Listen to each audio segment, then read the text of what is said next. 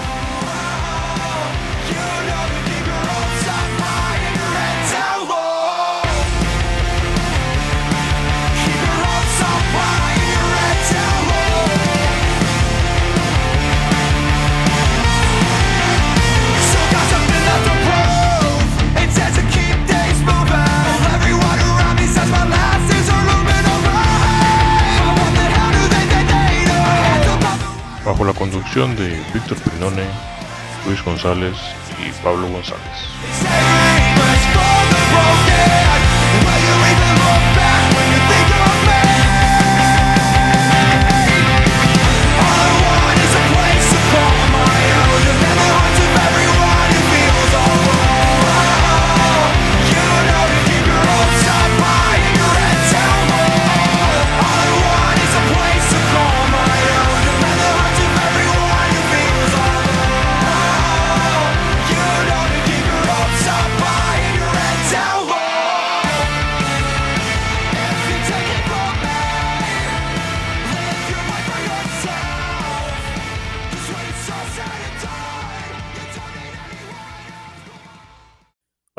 Noches a todos. Bienvenidos al décimo primero o undécimo episodio de la tercera temporada del podcast Metal Reviews.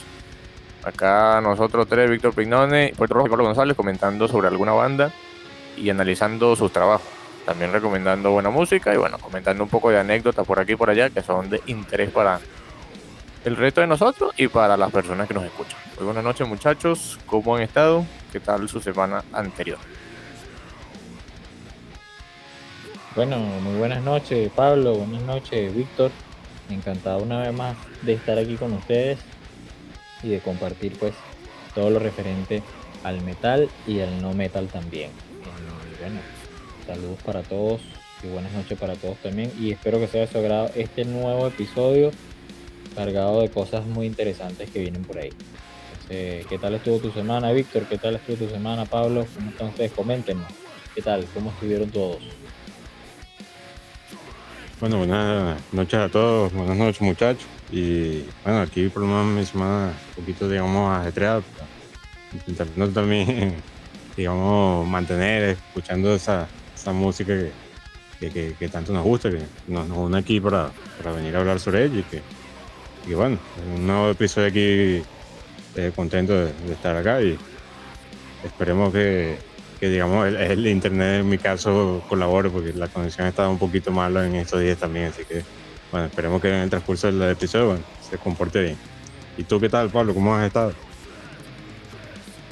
Bueno, muchachos, me alegra que todos estemos reunidos acá en este espacio que dedicamos a conversar sobre el tema en común, bueno, tantos temas en común que tenemos, uno de ellos que es la música. a apreciarla y a dar diversas opiniones.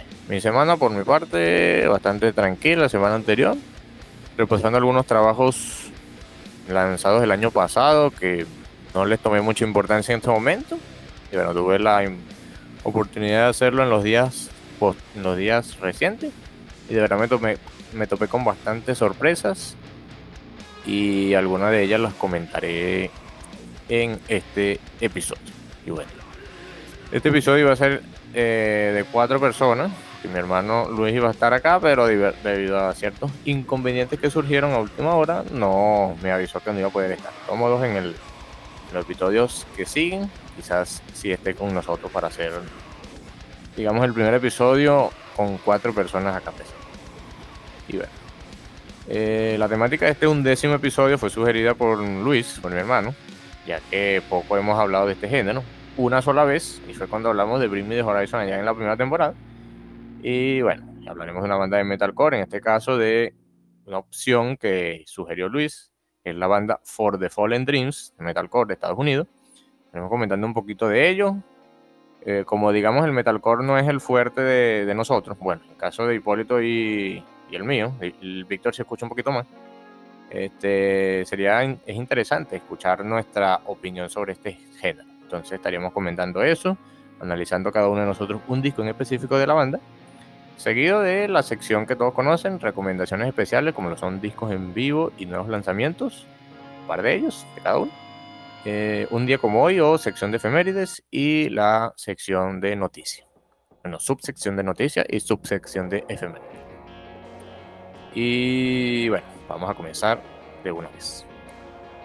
Eh, lo que siempre hacemos al inicio de cada episodio, nuestras recomendaciones personales, dos metal y una no metal. Semana anterior había comenzado yo. Esta vez, este, Víctor, quisiera que empezaras tú. ¿Qué nos puedes recomendar de lo que estuviste escuchando recientemente? Bueno, esta, vez traje algunas recomendaciones, digamos, como que de algunas cosas que he escuchado más o menos recientes y algunas que digamos ya tenés cierto tiempo de haberlas escuchado. Eh, digamos voy a intentar ser más o menos breve. la primera de ellos, la primera recomendación, más o menos va de acuerdo también a la temática, al género de, este episodio. que es el álbum de Gravity, de Bullet for My Valent. Esta banda que creo que es bastante famosa ya de metalcore, una banda galesa y bueno, este disco es un disco del 2018 que de verdad, por lo menos a mí me sorprendió desde un principio, ya que este es un trabajo un poco más diferente a lo que estamos acostumbrados por parte de la banda, ya que al comenzar, eh, al entrar directamente al disco, nos encontramos que se usó un poco más de sintetizadores para, digamos, agregar más melodía electrónica a, estas canciones. Pero más allá de ello, bueno, digamos como que nos encontramos con la digamos, la, bueno, la esencia de que mantiene Bullets for My Valentine, a lo que siempre hemos estado acostumbrados. Así que bueno, esta es de verdad una, recomendación que quisiera hacerlo, aprovechando también esta, esta, digamos, este episodio para ello. Y bueno, seguidamente el otro álbum de mi recomendación metal es el álbum eh, llamado Das Album de la banda y esto lo seleccioné también más que todo por el nombre de la banda, me, llamó mucho la atención, ya que es la banda de Weber de Bread with Butter.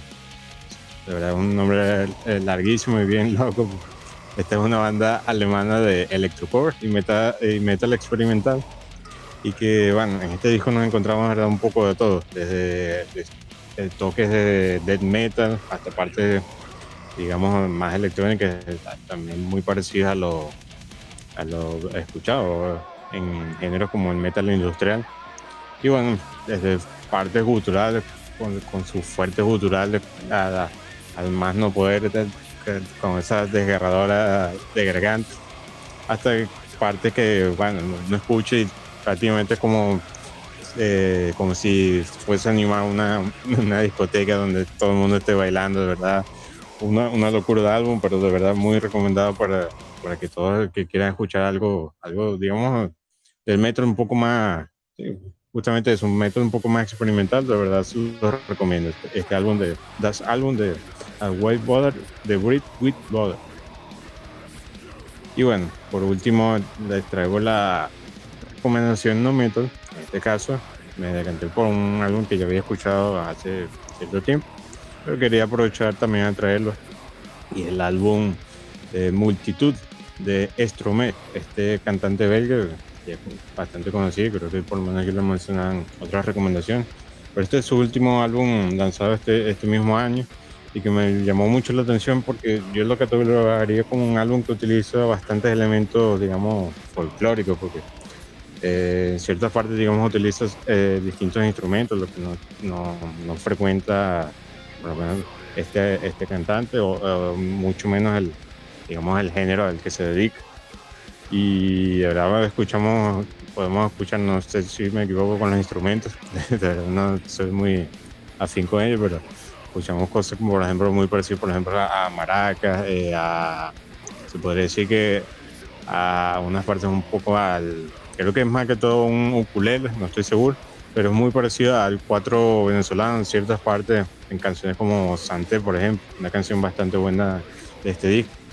Y bueno, en general creo que mayoría de su canción, por ejemplo, en los coros encontramos eh, estos coros muy, no sé si debe tener un nombre, pero muy parecidos a estos cantos africanos que podemos escuchar, por ejemplo, en estas películas cuando, por ejemplo, parecido a lo del Rey León y esas cosas que ese tipo de cantos lo podemos escuchar también en algunas de esas canciones. Y de verdad, trabajo excelente por parte de Strume, muy recomendado. Bueno, este álbum multitud de Strume. Y bueno, esas son mis recomendaciones. No sé si quieren comentar algo, muchachos, si han escuchado estos, estos trabajos antes, coméntenos un poco. Bueno, gracias Víctor eh, por tus recomendaciones, comentando un poquito sobre ella. Bullet for My Valentine, ese disco Gravity también a mí me sorprendió porque, bueno, yo venía de escuchar, digamos, la mayoría de sus discos hasta la fecha, de Poison, Scream and Fire, Fever, este, Venom. El que no he escuchado, al que no había escuchado mucho, el que todavía no he escuchado completo, es el Temper Temper. Pero digamos que los que mencioné me sorprendieron bastante. Y el Gravity había un, arrugado un poquito la cara cuando lo escuché. Pero de ahí, digamos que rescato un par de temas que son muy buenos, como por ejemplo son Piece of Me, eh, Letting You Go. Hay una versión que tiene un cover de Radioactive de Imagine Dragon que, digamos, es más fiel a la versión original que el cover que le realizó Within Temptation, que también es muy bueno, pero digamos que Bullet for Valentine también lo hizo muy bien. Y en cuanto a la banda, esa banda alemana que mencionas, se traduce algo como que untamos el pan con mantequilla, algo así, with butter, the bread with butter. Sí lo escuché una vez hace tiempo, pero digamos así sin prestar mucha atención. Pero ya que lo mencionas, digamos que me recordaste de, de la banda para darle su escucho. Y cuanto tu recomendación no metal, sería interesante escuchar todos esos elementos que, que mencionaste en, las canciones. Que contarme la lista de reproducción le echaré un vistazo. Bueno, líder, no sé si tú quieres comentar o si tú quieres seguirlo con las recomendaciones o comentas tú y luego yo continúo para dejarte a ti de último. No, bueno, agradecer una vez más a Víctor por las recomendaciones. De verdad que, bueno, eh, Ballet for My Valentine es una banda que evidentemente conozco, mm, digamos, por nombre y que en alguna oportunidad tuve, digamos, el tiempo para escuchar escuchar uno de sus trabajos, pero no, nunca, nunca profundicé, como en el caso, por ejemplo, tuyo, Pablo, o en el de Víctor. Sí conozco, por supuesto, que es una banda también centrada en el metalcore, que ha hecho algunas cosas interesantes. En su momento cuando la escuché no me desagradó, pero tampoco me fanaticé con ella. Sin embargo, pues bueno, en la lista de reproducción, en la playlist que siempre estructura el podcast, ahí le echaré un vistazo para ver qué tal y qué tan interesante es ese álbum que recomendó Víctor. Y sobre las otras dos bandas o las otras dos recomendaciones, tanto la no metal como la metal, para nada. Soy un absoluto cero a la izquierda, no conozco ninguna de las recomendaciones, pero estaré muy encantado, sobre todo de este cantante belga que mencionó Víctor. Me parece interesante su propuesta eh, más que todo por ser un cantante europeo, que presenta todos estos elementos así prácticamente tribales. Entonces, valdrá la pena escucharlo, sé que sí. Bueno, nada, continúa tú, Pablo, para que nos deleites una vez más con esas recomendaciones bibliográficas prácticamente que traes cada semana. Gracias, líder.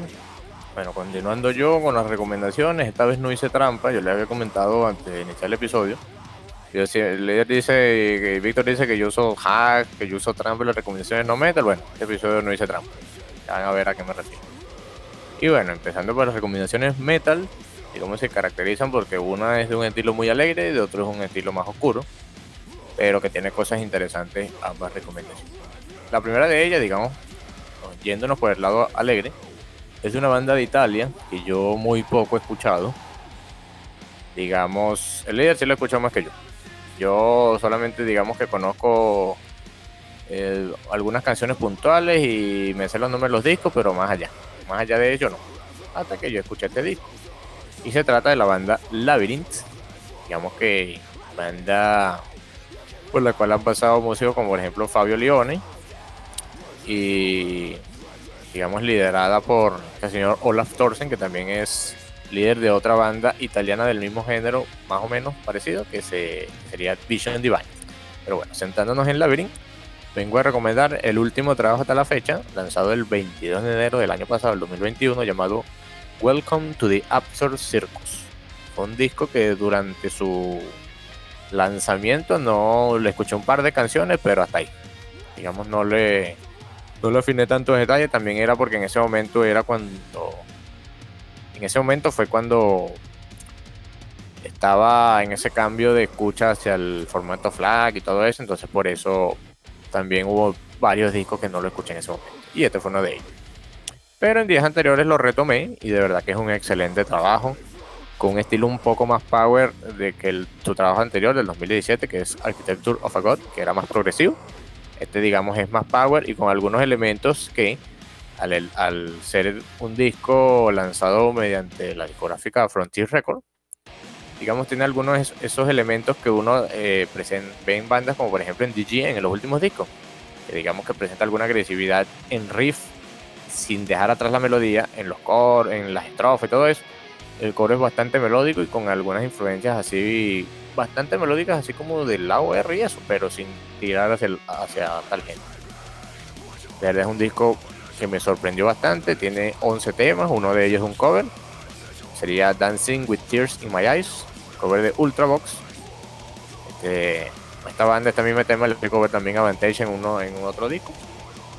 Y bueno, está presente también acá. Temas que destaco, el tema con el que abre de Absurd Circus, que presenta la estructura que ya mencioné, empieza muy progresivo, muy power en sus estrofas y el coro es algo más melódico. Live Today, power a toda velocidad. Presenta un puente, bueno, un precoro tirando hacia lo progresivo para luego virar hacia lo power nuevamente. One Last More Change, digamos el tema lento y seguido de un tema que recuerdan bastante esos trabajos de Frontiers, pero sin abandonar el power progressive, el power metal progresivo que caracteriza a la banda. Muy buen trabajo, 5 de 5. Welcome to the Arthur Circus de Labyrinth, desde Italia.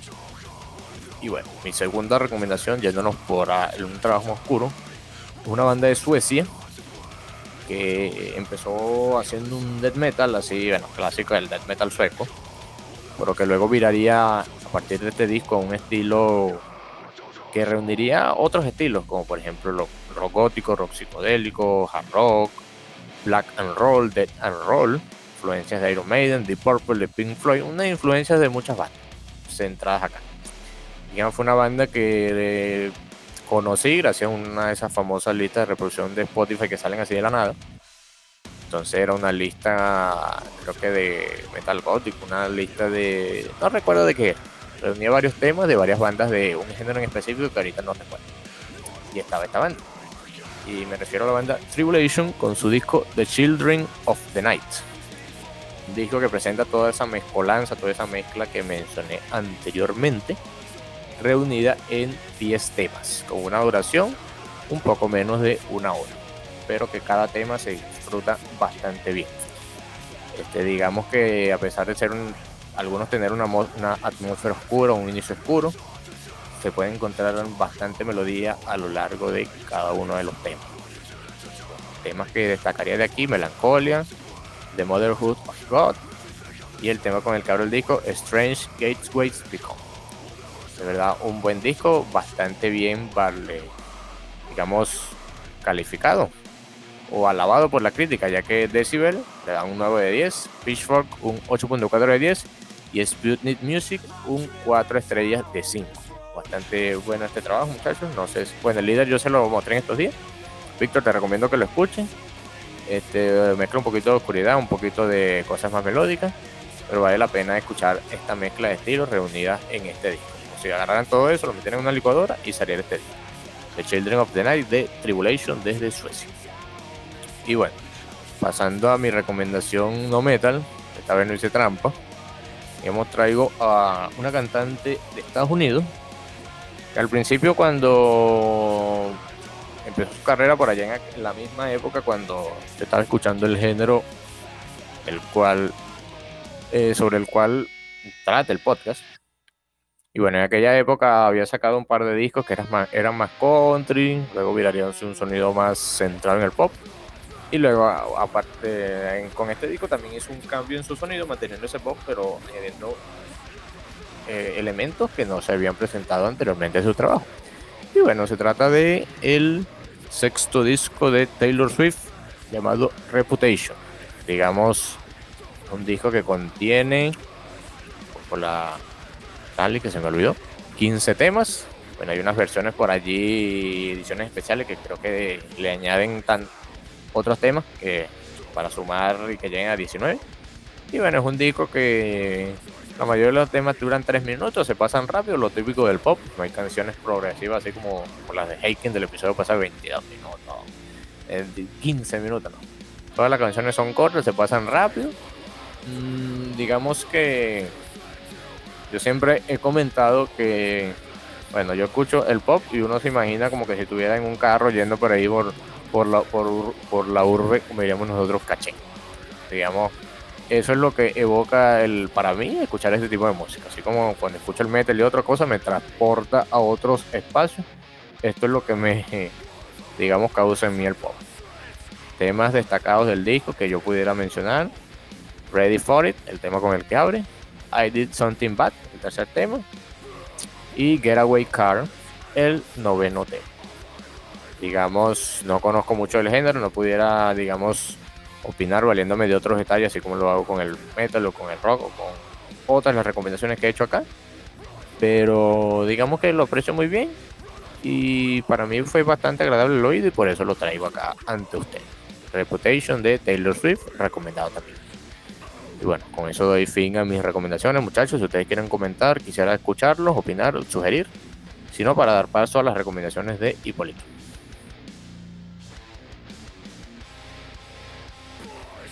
Bueno, bueno, Pablo, genial. Este, genial, genial de verdad tus recomendaciones. Bastante interesantes. No, no me imaginé que, que fueras a escuchar prontamente ese trabajo de Labyrinth, ¿no? Eh, creo que en su momento te, te comenté acerca de él, que también me pareció excelente trabajo. Incluso muchísimo mejor que el Architecture of a God. Y el cual también disfruté muchísimo más que ese. Pero por supuesto, Labyrinth eh, jamás decepciona. Y, no solamente eso, sino que en mi caso, por ejemplo, soy muy fan de la voz de Roberto Tirán, con ese seccional, ese seccional falsete nasal que tiene, esa providez y esa potencia vocal que es inigualable. Creo que vocalista como él dentro del power metal italiano no hay. Entonces, excelente, de verdad que sí, excelente. Y esta banda también que recomendaste y que me recomendaste, este, por supuesto, te recuerdo, hace un par de días atrás, eh, sueca, bastante gótica, bastante oscura. Bueno, no sé en qué momento lo haré, pero trataré de, de prestarme más atención, puesto que la puntuación que mencionaste de reconocidos, reconocidos este, websites de metal lo catalogan como un excelente trabajo. Y por supuesto Taylor Swift, una archi mega recontra conocida princesa del pop actual, aunque bueno, no sé cuál será su último trabajo. Es poco también lo que he escuchado de ella, conozco del álbum, no he escuchado temas este, que recuerde de ese trabajo, pero sí por supuesto se valora y se entiende que, Taylor Swift ha sido una figura muy influyente, sobre todo en los últimos años de la música country y la música pop. Entonces bueno, nada, no sé si Víctor tenga algo que comentar. Si no es así, para continuar con las recomendaciones eh, referidas a mi persona. bueno, eh, también agradecer a Pablo por esa recomendación. Y por mi parte, no he llegado a escuchar eh, los trabajos, los trabajos mencionados. Pero bueno, también por mencionar algo de que, bueno, está bien, esta vez, digamos, traer algo, algo para no meter, digamos, como que no, no usaba truco. Pero nada, este, por mi parte no, he llegado a escuchar ese trabajo de Taylor Swift y también me pasó con mi porte, creo que he llegado a escuchar son las canciones más populares de, de ellos, digamos como que las que más suenan. Y, y bueno, sería cuestión de, esperar la lista de reproducción para escuchar todo esto, estas recomendaciones. Así que bueno, para proseguir con las recomendaciones de Hipólito. Bueno, muchísimas gracias, Víctor. Y es, esta vez Pablo no usó hacks, no usó trucos. Ni no, no, los hacks de Kirito. Efectivamente. Bueno, genial. Nosotros estamos eh, alegres por esa razón, puesto que, que, siempre aplaudimos la diversidad dentro del podcast y de poder escuchar otras cosas que quizás no conozcamos y, bueno, yo, yo también reconozco que a veces soy un poco cerrado en cuanto a la música. Si no, suena, si no suena bien, yo no escucho eso.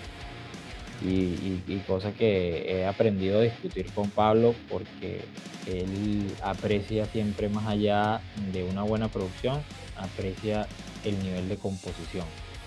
Entonces, digamos, no es tan, no es tan hermético, no es tan cerrado a la hora de escuchar trabajo.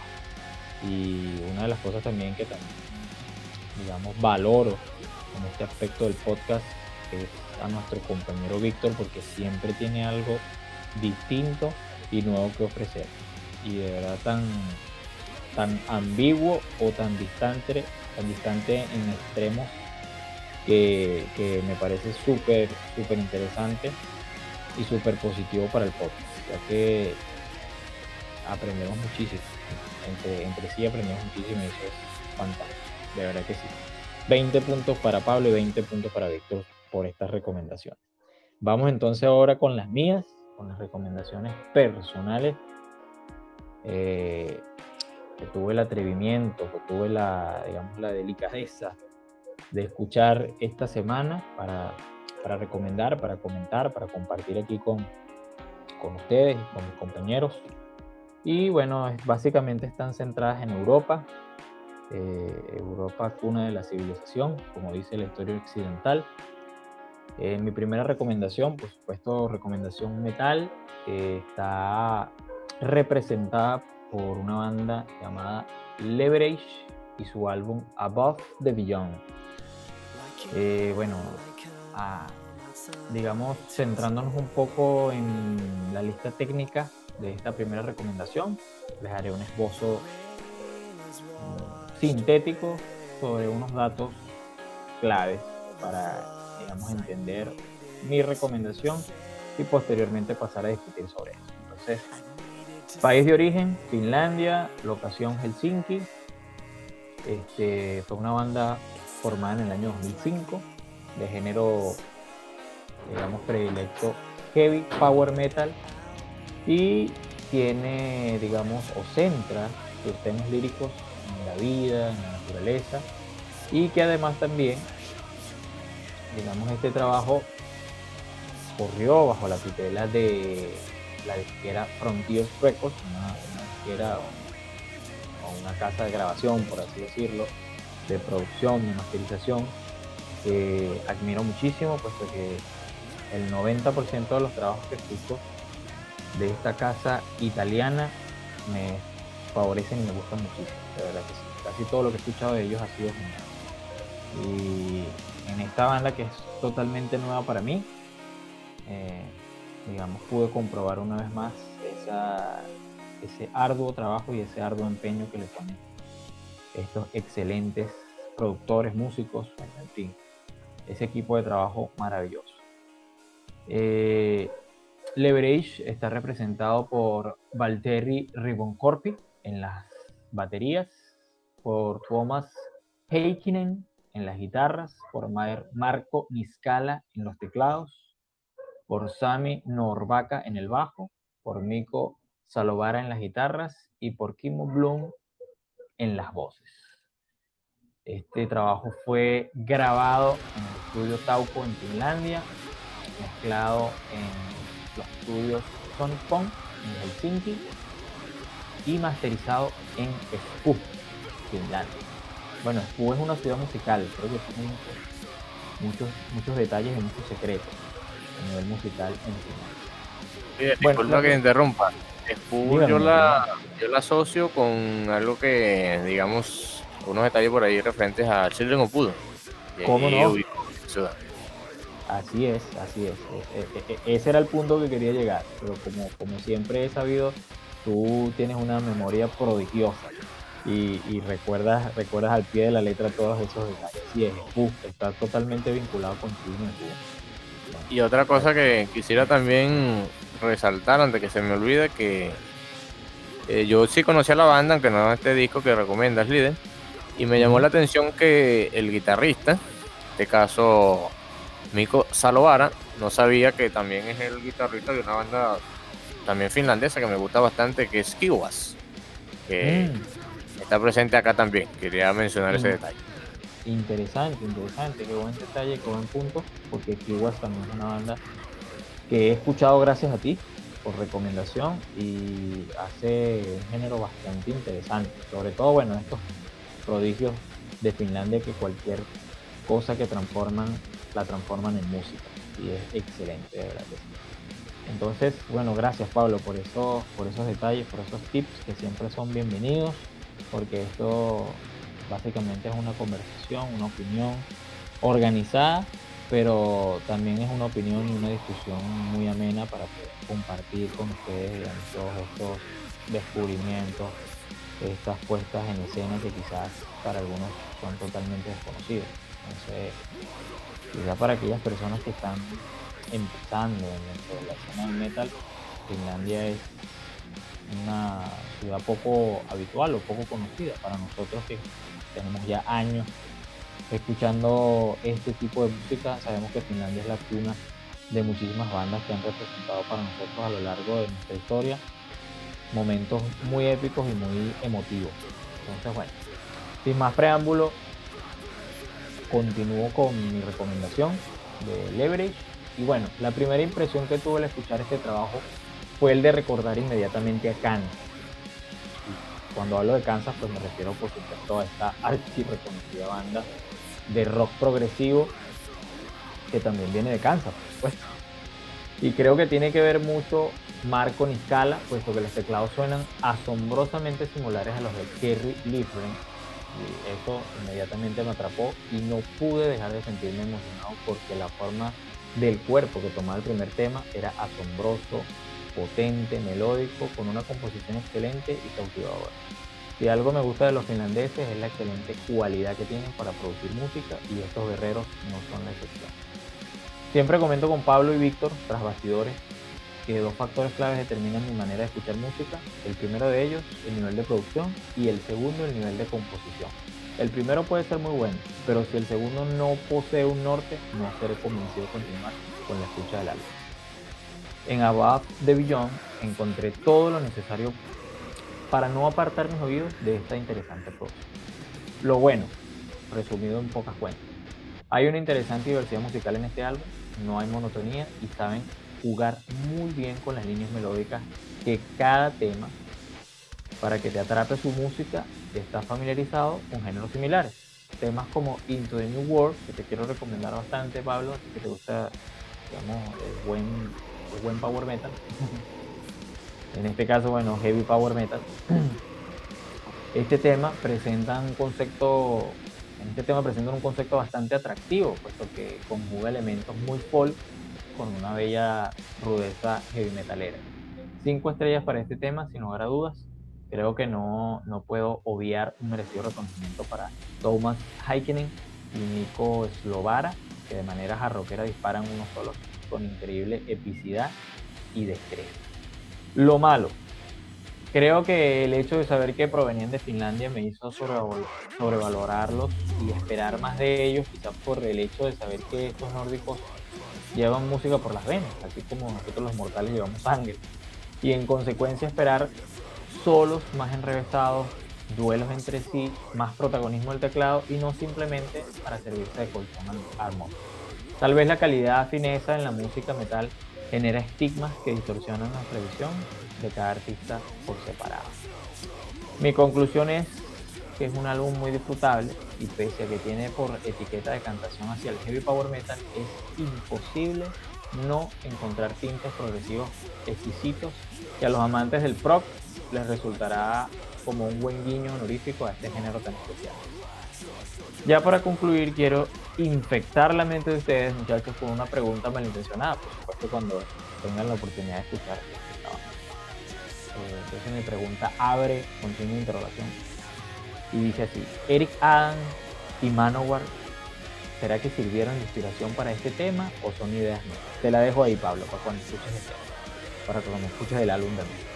Bueno, mi segunda recomendación, inmediatamente, también una recomendación metal, viene por parte de Insania, con su álbum quinto o B, por así decirlo, que también tiene como título en latín, creo que es eso, sí, esto es latín. Preparatus Supervivet, así se, así se denomina, digamos, el nombre opcional, asumo, de este álbum. País de origen, Suecia, por supuesto, locación Estocolmo, forma esta banda en el año 1992, de género por excelencia power metal, y sus temas líricos están centrados en batallas épicas, en la humanidad, en la fantasía, en la libertad, luz, etc. La disquera, o digamos la casa de producción, también viene de la mano de PS Records. Yo creo que, bueno, no es un secreto para nadie mi admiración hacia esta casa de, grabación. Y bueno, eh, Insania para este álbum está representada por Thomas Stoll en el bajo, por Miko Korsbach en las baterías, Niklas Dalin en las guitarras, Dimitri Keisky en los teclados, también como respaldo de las voces y en el bajo. Ola Halen en las voces y Peter Osto en las guitarras, o Peter Osto. Ya les voy a hablar acerca de este genial guitarrista más adelante. Sin duda alguna parece ser que los últimos años han sido muy fructíferos para el heavy metal sueco. Comentaba con Pablo recientemente que Suecia está sobresaliendo bastante en el metal, pero no solamente en lo acostumbrado, en el metal melódico, sino en otras escenas poco habituales, como es el ejemplo de Insania. Banda que me trajo muy gratos recuerdos a Stratovarius de Hello. Insania se pasea muy diligentemente en este álbum por temas bastante exigentes que siempre fueron terreno de fineses y alemanes, y sin temor los dominan como si fueran suyos propios. El power metal jamás me cae, algo que debo decir, y desconozco la causa, pero es así desde hace más de una década. Me impresiona que ya lleve más de 10 años escuchando power metal. Y es que ya dentro del Power son pocos los temas que me sorprenden, pero igual no deja de gustarme y creo que nunca lo hará. Insania revivió en mí ese primigenio espíritu novicio de muchacho cautivado por devorar más y más música de poder. Para nadie es un secreto que las voces del Power gozan de una potencia intrínseca al género. Y Ola Halen sabe muy bien explotar este recurso de manera impecable, que si bien no lo exagera, lo perfecciona. Lo bueno Producción impecable, encontrarás en todos y cada uno del tema. Una masterización equilibrada y unas ejecuciones perfectamente, perfectamente ejecutadas. Eh, habría que escucharlos en directo para ver qué tanta razón tengo al comentar esto aquí, pero sinceramente no me preocupo, puesto que disfruté el álbum de pie a cabeza, eh, mencionando temas como por ejemplo Solar, eh, My Revelation, We Will Rise Again, con un inicio estupendo, de verdad, que debo mencionar. Y Like a Rising Star, también un tema. Lo malo, pienso que la debilidad del power metal actual es la carencia de ideas innovadoras y no los culpo porque es una tarea complicadísima. Prácticamente todo está escrito, ritmos, acordes, patrones, etc. Nuevamente aquí me quejo de algo que quizás es un capricho de mi parte, pero vaya que complicado es asimilar un power metal sin solos de teclado. Me parece que y sobre todo, bueno, este, actualmente, pues, me parece que es una relación de esclavitud y sometimiento que las guitarras tienen contra los teclados en estos álbumes que lo ameritan. No quiero decir con esto que el teclado esté ausente, pero sí es tímida su participación. En conclusión, si eres amante del power como yo, simplemente te diré que disfrutarás bastante este trabajo porque tiene todo lo que necesitas escuchar del power metal actual con un homenaje a lo clásico. Para finalizar, quiero destacar la tremenda calidad técnica en las guitarras de Peter Ostros y Niklas Dahl. Velocidad y buena composición en los solos los caracterizan. Entonces, bueno, automáticamente pasando a mi última recomendación, la recomendación no metal. una, aquí yo creo que me voy a decantar como, igual le sucedió a Pablo por el pop. Y es que bueno, este género también uno de mis géneros favoritos dentro de la música, he disfrutado bastante. Ya saben, bueno, que soy bastante fan de Michael Jackson, de Daft Punk, de The Weeknd, bueno, en fin. Entonces, otra de mis artistas revelación, porque es verdaderamente nueva esta artista y que me encanta muchísimo, no solamente por su belleza, por su carisma, por sus controversias, eh, me refiero nada más y nada menos que a Dua Lipa, con su trabajo Future Nostalgia. Future Nostalgia es el segundo álbum de estudio de esta cantante británica, que fue lanzado precisamente el día de mi cumpleaños, del año 2020, el 27 de marzo, por el sello discográfico Warner Records, que bueno, como todos saben, Warner Records es un pitbull dentro de la industria musical, este, comparado con el Rockweiler de Sony Productions. Y este trabajo comenzó a principios del año 2018 reclutando escritores, productores como Jeff Bashker, los Kirkpatrick, Stuart Price, The Monster in the Stargers. Para el álbum se encontró inspiración en la música de artistas que escuchó en su adolescencia, de Walipa, como por ejemplo Gwen Stefani, Moloko, Daft Punk y Auka. De verdad que entiendo por qué muchas de las estructuras rítmicas, de los patrones, este, digamos, melódicos que escuché en este trabajo me recordaron muchísimo a Daft Punk, sobre todo a la música disco de los años 80 y de los años 70. Eh, el álbum fue promocionado con seis sencillos y un sencillo promocional, Don't Start Now, que se lanzó el primero de noviembre de 2019 como sencillo principal del álbum. Este, se convirtió en, su séptima entrada entre los 10 primeros de la lista de los sencillos Reino Unido y su primera entrada entre los tres primeros en el Billboard Top 100 de los Estados Unidos. Muy bien, pasando a lo que nos compete, a lo que nos interesa. Eh, en cuanto a la composición en la música, musicalmente Future Nostalgia ha sido descrito como un disco como un disco disco de pop, electro, dance pop con influencias de funk, house, eurodisco, synth pop y rhythm and blues. Líricamente el álbum tiene temas de seguir adelante, de empoderamiento, de igualdad y de emancipación. Descrito por Lipa como una clase de bailarines, ella se inspiró en la música de los años 80, 90 y 2000 para crear un sonido de baile moderno y retro atemporal. Esto es totalmente cierto. La música de este trabajo recuerda mucho a la música de los años 80, de los años 90, sobre todo la música de hay elementos, digamos, eh, sí, también pudieran encontrarse elementos tecnos dentro de este trabajo que a mi parecer totalmente maravilloso. Todos los temas me encantaron a la perfección. Lo bueno, lo bueno que es un disco totalmente disfrutable. Eh, si te gusta la música, digamos, comercial, lo vas a disfrutar muchísimo. Los temas son extremadamente pegajosos, como en la mayoría del pop. Eh, lo malo, creo que no hay nada, nada malo en Dualipa. eh, podrán notar mi, mi fanatismo hacia ella pero llevo, bueno, desde, escuchándola desde que salió y admiro muchísimo su voz y su trabajo. Este, en conclusión, es un álbum al cual le doy 5 puntos de 5, me ha gustado bastante. Disfruté muchísimo más su trabajo anterior, el Dualipa de, de Dualipa, pero este que no lo había escuchado con detenimiento, tuve la oportunidad de hacerlo recientemente y de verdad que totalmente encantado. Además, cabe destacar que uno de los temas de este trabajo, lamentablemente, ah, ya recuerdo, físico, este tema fue usado eh, como una microbanda sonora para el juego Call of Duty Mobile en, uno de, en una de sus temporadas. Entonces, bueno, era un pequeño guiño que quería hacer a los gamers eh, con esta recomendación. Bueno, creo que de todos yo he sido el que más ha cuchicheado aquí, el que más ha hablado.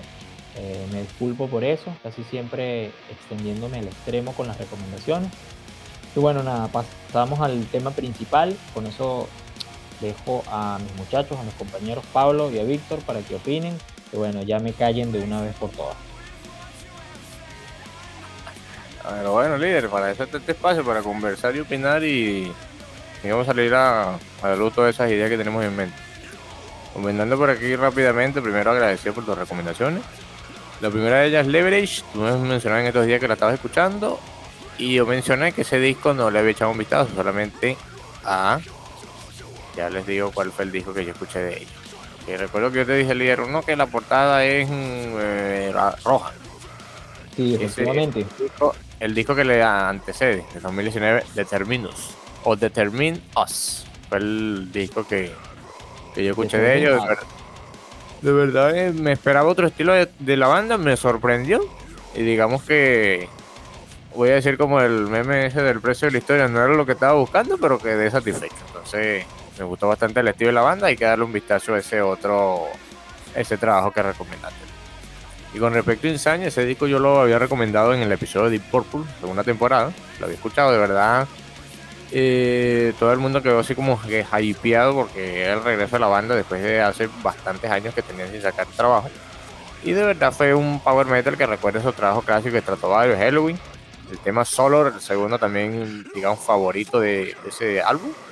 Y bueno, bien apreciado y bien, muy buen trabajo de parte de Insane. Y con respecto a Dualipa, ese disco, eh, bueno, es Personalmente me gusta más el primero, pero ese segundo también tiene algunos elementos interesantes que merecen escucharlo y no darlo para. Y bueno, con eso comento rapidito por allí, Víctor, si tú tienes algo que comentar, sino para pasar de una vez al tema y hablar de For the Fallen Dreams. No, bueno, más que todo agradecer por, por esas recomendaciones y bueno, por eso está también este espacio, pues, realmente para, como lo mencionaba al principio, realmente que cada uno comparta Deja aquí su recomendación, algunos de repente conozcan alguna nueva, algunos recuerde alguna que ya haya escuchado hace un tiempo. Siempre es bueno escuchar siempre esta, esta parte de cada quien, porque cada quien tiene, digamos, como que su, su, opinión y cada quien puede compartir también lo que, lo que más le gusta, pues, lo que ha escuchado más recientemente.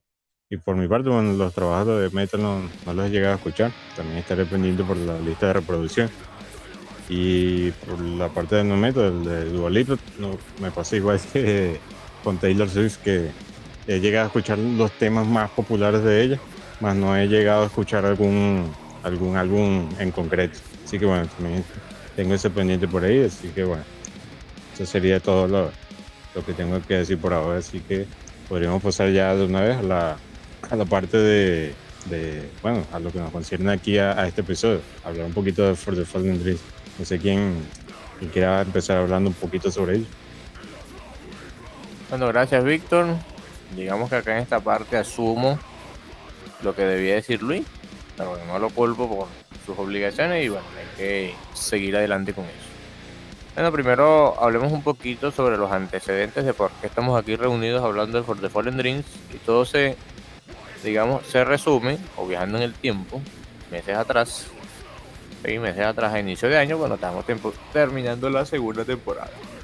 El líder estaba ausente, hay que tener problemas con su computadora, entonces Víctor y yo estábamos haciendo cómo, digamos, conseguir a alguien que suplantara al líder, no permanentemente, sino temporalmente para, digamos, llenar ese espacio y que el podcast siguiera siendo de tres personas. Entonces, tal como en la temporada 2, sugerí que cada uno de nosotros dijera este, tres opciones de bandas para hablar sobre en el podcast de un género en específico y exceptando una de ellas. Entonces, bueno, Luis, mi hermano, dijo que estaba dispuesto a estar presente en el episodio. Y bueno, él como estamos orientados en el metalcore, como lo vimos en el episodio de Luis Horizon, digamos, recomendó tres bandas de él. la primera que, que salió fue esta, que, dato curioso, este episodio de For the Fallen Dream, según el sorteo que habíamos hecho, debió de haberse hecho mucho antes, de hecho.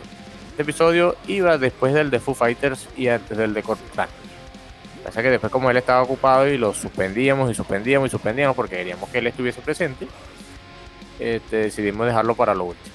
Pero bueno, irónicamente no está presente hoy, así que no sé si pasó igual, pero bueno, espero que los otros dos de Metalcore, adelanto que son dos episodios de Metalcore que vienen, esté presente. Y bueno, es una banda, For the Fallen Dream, como ya he mencionado, una banda estadounidense de metalcore fundada en el año 2003. Originalmente eh, por Rise Records, pero uno de sus discos producido por Artery Recordings en el 2012.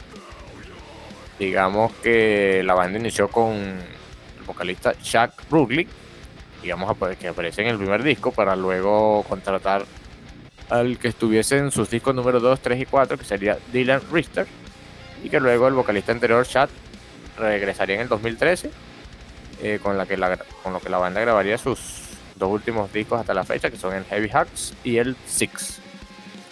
Digamos que es una banda que anteriormente había lanzado tres demos, el primero de ellos siendo bajo el género del deathcore, algo más agresivo, que luego virarían lentamente hacia el metalcore. Digamos que la banda empezó haciendo ese típico, bueno, atípico metalcore carente de voces limpias, extremadamente dominado por las voces agresivas, quizá no guturales, pero llamémoslo agresivas para englobar todo ese tipo de voces no limpias. Y bueno, con cierta melodía presente en la parte de la instrumentación, sobre todo en la guitarra. Luego a, través de sus discos, digamos, introduciría más melodía en la voz. Eh, eh, digamos, la estructura típica de metalcore que vemos en otras bandas, como por ejemplo Killswitch Engage. Los coros, digamos, las estrofas con voces agresivas y los coros con voces limpias. For the Fallen Dream también agregaría estos estilos. Este estilo, perdón, estos elementos. También en uno de sus discos, de hecho era el que iba a reseñar Luis, le, que salía el, el cuarto, el Wasted Youth, en 2012, añadirían algo así de estilo, algo así prestado del pop punk, digamos, bajarle un poquito la agresividad. Sí tienen cierta agresividad en las voces, pero en menor instancia, eh, a diferencia de sus álbumes anteriores. Y bueno, fue una banda que mm, escuché con Luis en aquel momento cuando él estaba introduciéndose al género. Como contamos una vez, nosotros empezamos escuchando lo mismo, pero cada quien decantó hacia un estilo distinto. me fui hacia el parte del power, heavy y todo eso, y él se fue hasta esta parte. Entonces, yo escuchaba algunas canciones que él le gustaban y viceversa. Entonces llegué a escuchar un, par de esta banda y no me desagradó. Digamos, no sentí la misma emoción que cuando escuchaba un Hello, un Estratuario o un Blind Garden, por ejemplo, esos primeros años cuando estaba escuchando el Power. Pero no era algo que desagradaba mi oído y era bueno escuchar algo distinto de vez en cuando. En este momento lo disfruté bastante y reviví esos momentos para la preparación de este podcast, escuchando el disco en cuestión que me tocó analizar y algunos temas de los discos de los discos restantes. Y bueno, así fue la, bueno, contando un poquito, la banda la conocí en el año 2013. 2013, sí, en diciembre del 2013 que mi hermano me, me dijo que le descargaran en aquel momento el, último disco hasta la fecha lanzado, que era el Wasted Youth.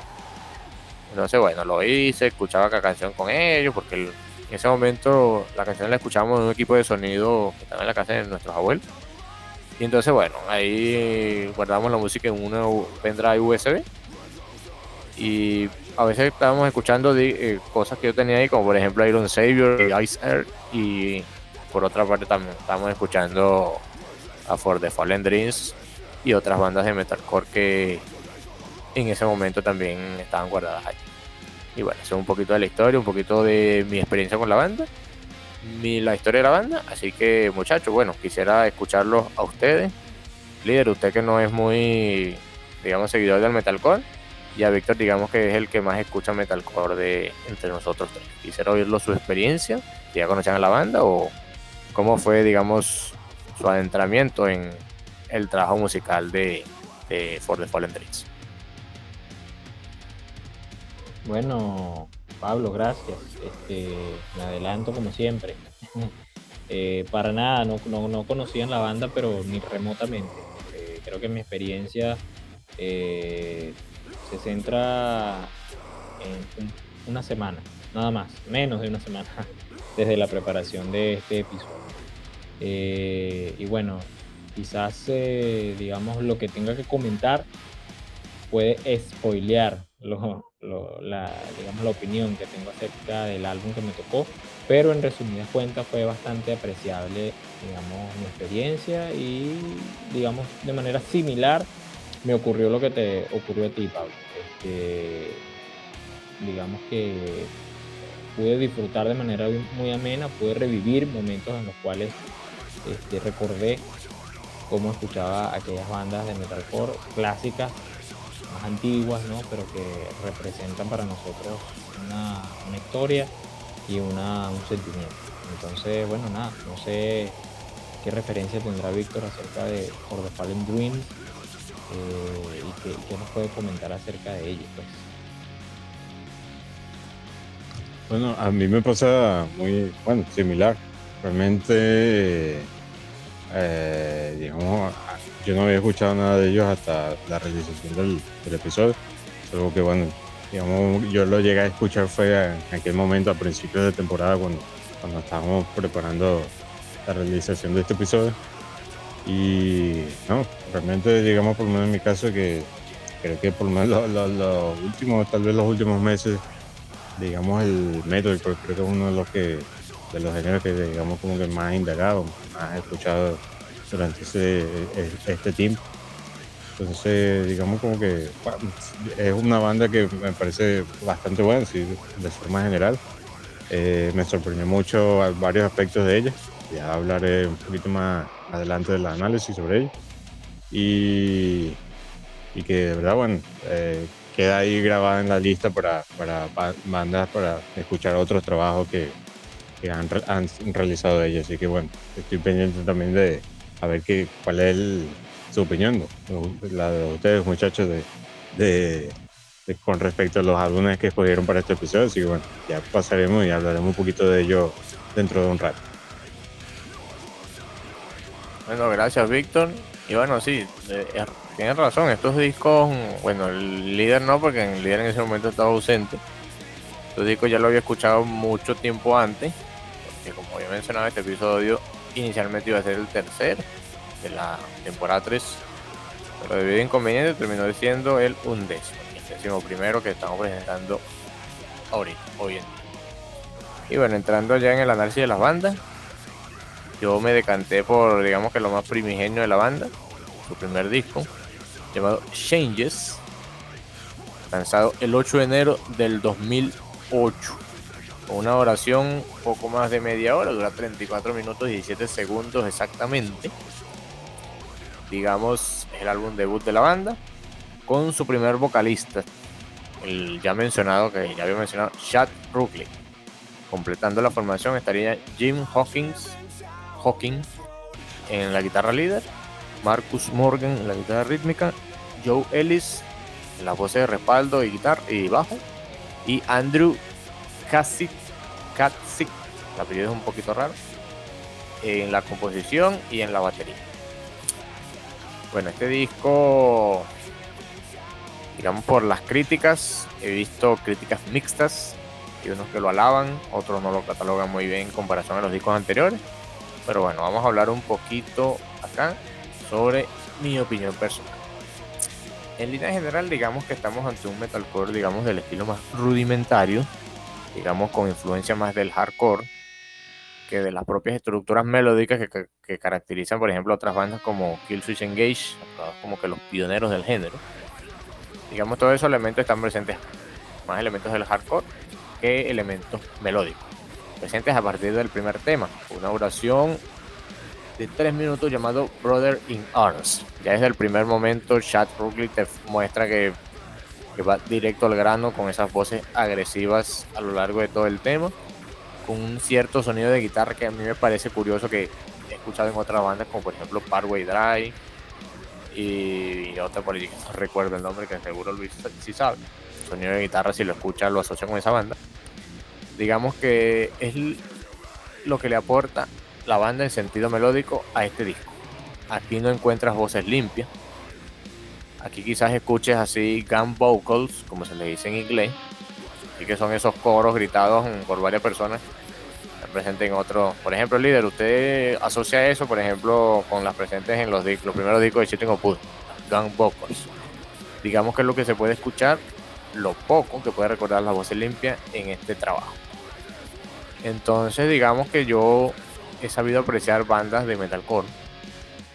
Ejemplo, ya lo mencionamos en el episodio de Bring Me Horizon. Pero digamos, yo me decanto hacia un metalcore.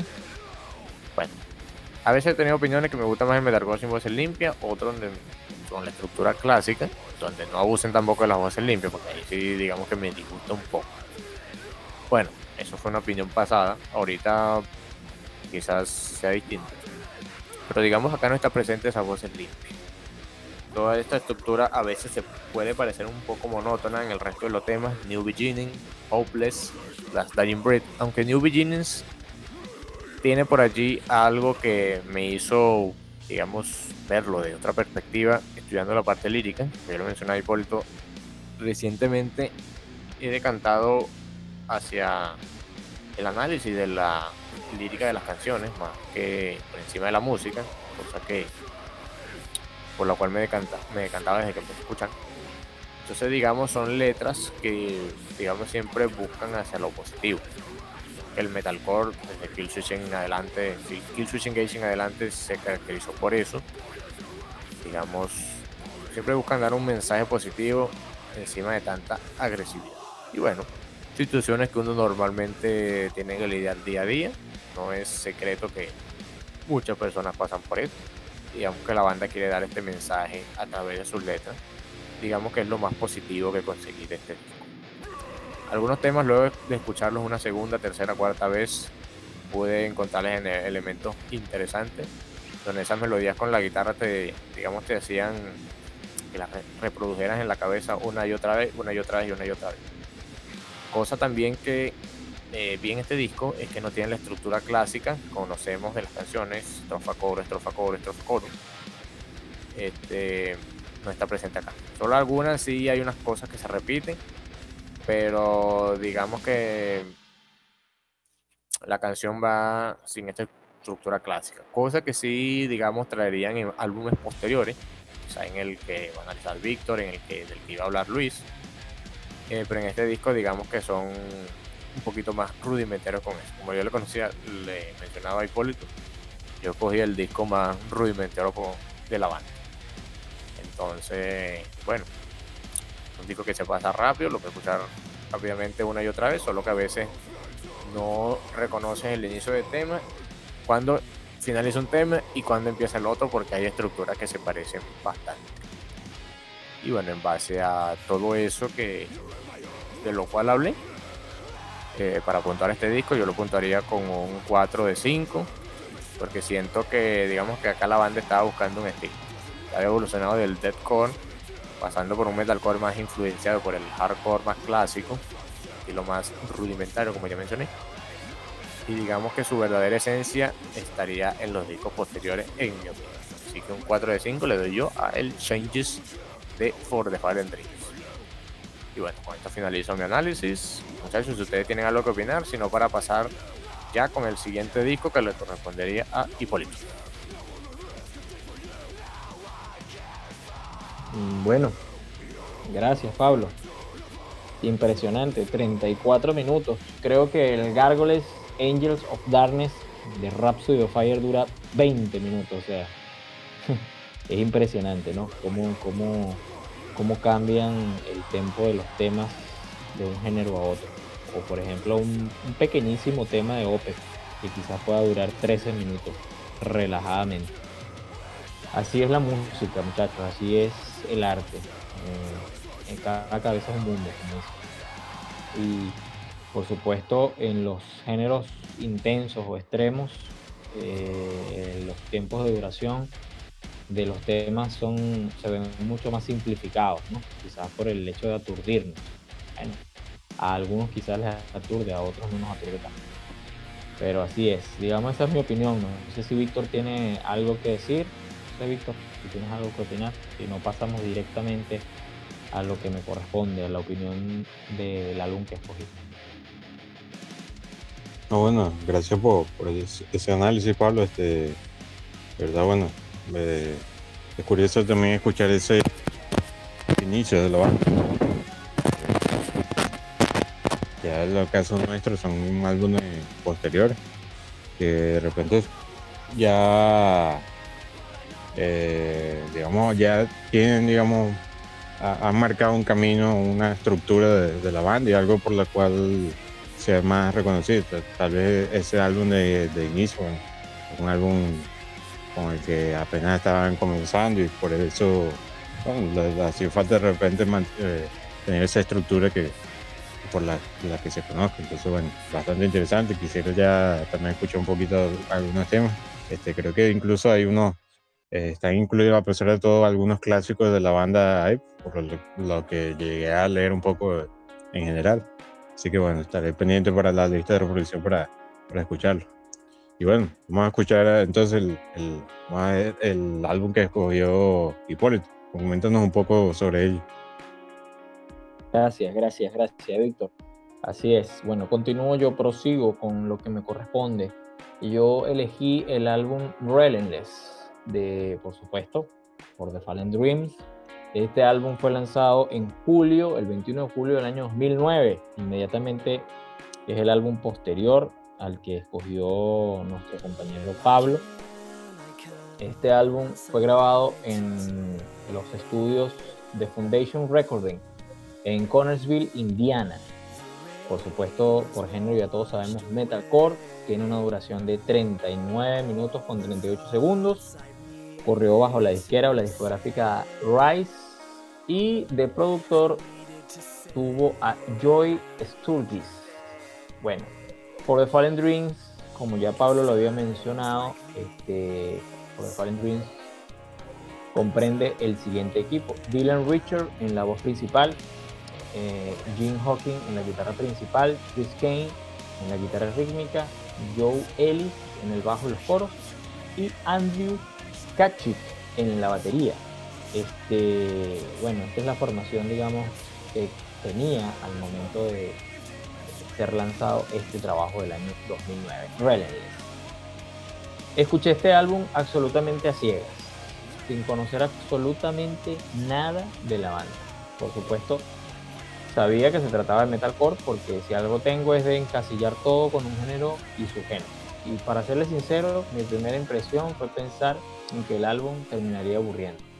No por el hecho de que no me guste el metalcore, cosa que niego totalmente, puesto que crecí escuchando grandes clásicos de metalcore y los disfruté al extremo. Creo que me cayó genial en esa etapa de mi vida donde tendemos a, la rebeldía constante, ¿no? La rebeldía constante. Pero sí pensé que me aburriría porque actualmente no es un género que esté escuchando constantemente, así como lo mencionó Pablo, no es nuestro fuerte. Eh, podría decirse que no es imprescindible en esta etapa de mi vida. Sin embargo, sin embargo, conforme fueron avanzando los temas, fueron despertando esos recuerdos dormidos que no sabía que aún habitaban en mí y terminó siendo un deleite para mí. Tuve la curiosidad de compartir con Pablo la experiencia de escucha del Relentless y como siempre me proporcionó detalles para mí que obviamente yo no manejaba y, fue para mi sorpresa pues saber que a partir de Relentless eh, hay presencia melódica en las voces virtud de la cual carece su álbum anterior, que fue el que, bueno, ya nos mencionó Pablo, el que desafortunadamente le tocó, el que eligió. Y es que además hay cambio de vocalista a partir de este trabajo y es Dylan Richard, quien se encarga de esta responsabilidad que a mi parecer lo maneja bastante, bastante bien. Bueno, musicalmente puedo decir que el álbum goza de una decente producción para su época y que además rítmicamente goza de patrones bien organizados y agradables al oído como primera impresión. Es cierto que estos chicos no exploran más allá de su zona de confort y no encontrarás síncopas enrevesadas ni atemporales. Pienso que es un punto a favor para que sea un metalcore totalmente disfrutable y apreciable sin llegar a cansarte con exceso de ruido o guturales extremos. Tampoco es demasiado melódico como para llegar a empalagarte. Si no conoces el género y quieres dar el paso y aventurarte con esta vertiente de este álbum, te lo recomiendo con los ojos cerrados para hacerlo si lo tuyo es la rudeza, ya que levantarás tu puño y querrás hacer handbanging de manera instintiva. Si tu caso es opuesto a la rudeza, te advierto que quizás las voces extremas puedan aturdirte a tal punto que quieras parar la reproducción. Ten en cuenta esto. Mi conclusión, el metalcore tiene un ADN que no puede ser negado. Personalmente pienso que todos los géneros lo tienen, por algo son géneros, y si bien es cierto que existe polémica de si el metalcore puede estar contenido dentro del heavy metal, no podemos negar que el metalcore reúne elementos muy influyentes de este último y lo hace moderno y digno de disfrute. Relentless no es un álbum innovador, pero sí es un álbum que representa muy bien esta evolución del heavy metal, que quizás para los más ortodoxos es una negación. Ya para concluir, y en base a otras bandas del mismo estilo, lo califico con una puntuación de 4.5 estrellas, porque por el hecho de no conocer la banda, supo impresionarme de manera positiva y placentera. Entonces, digamos, esto es lo que puedo decir de Relentless, este álbum de For the Fallen Dreams, que de verdad disfruté de manera muy amena y complacida. Bueno, nada, los dejo con mi compañero Víctor Pignone, no sé si quieran comentar algo, de igual manera serán bienvenidas todas las opiniones y comentarios. Bueno, yo quiero comentar algo antes que Víctor inicie, para que Víctor comente y sigue. Que líder, yo escuché el disco, digamos que en ese momento que estuvimos hablando el lunes fue, eh, de que, que recuerdo que tú me dijiste que, que si en el episodio iba a opinar, o como uno diría coloquialmente, iba a lanzar sapos y culebras, así como usted hizo en el episodio de Rolling Stone. Y yo, yo le dije que no, pues porque el disco, no nadie me obligó a escogerlo, sino que yo simplemente lo, lo escogí, lo escogí, pues fui yo. Entonces revisando. mala suerte. bueno, sí. Bueno, pero como había dicho, después viéndolo desde otro punto de vista, le, digamos, le rescaté otras cosas positivas. Y digamos que fue mitad y mitad. Y bueno, otro detalle que quería mencionar de este disco, no es el que me tocó a mí, pero sí lo acabo de ver por acá. En el cuarto tema está presente un artista invitado, que creo que aportando una voz limpia que suena por ahí, que es Jeremy McKinnon de A Day to Remember. A, Day to Remember, así es. No mencionaré más nada de por allí porque hay una sorpresa por ahí. Entonces, bueno, en eso finaliza mi participación. Que adelante, Víctor, con el siguiente disco.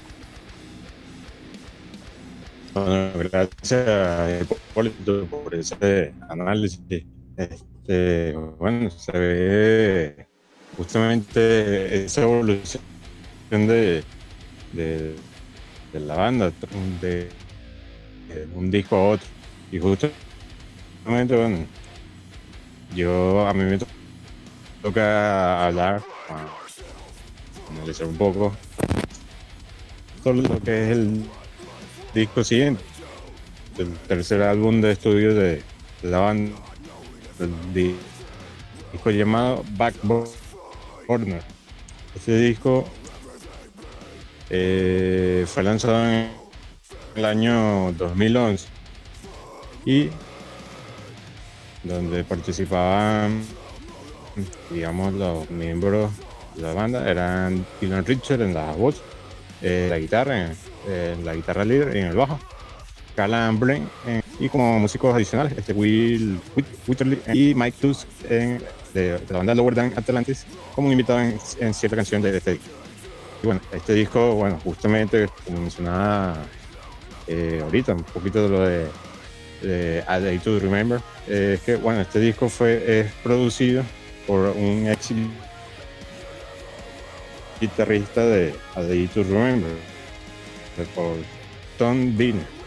Y bueno, de repente ahí está, digamos, la, cierta esencia, la, un poco de la marca de lo que esta banda también de to Remember, ya que eh, por lo menos este artista era conocido como por ser parte fundamental de, de, dicha banda.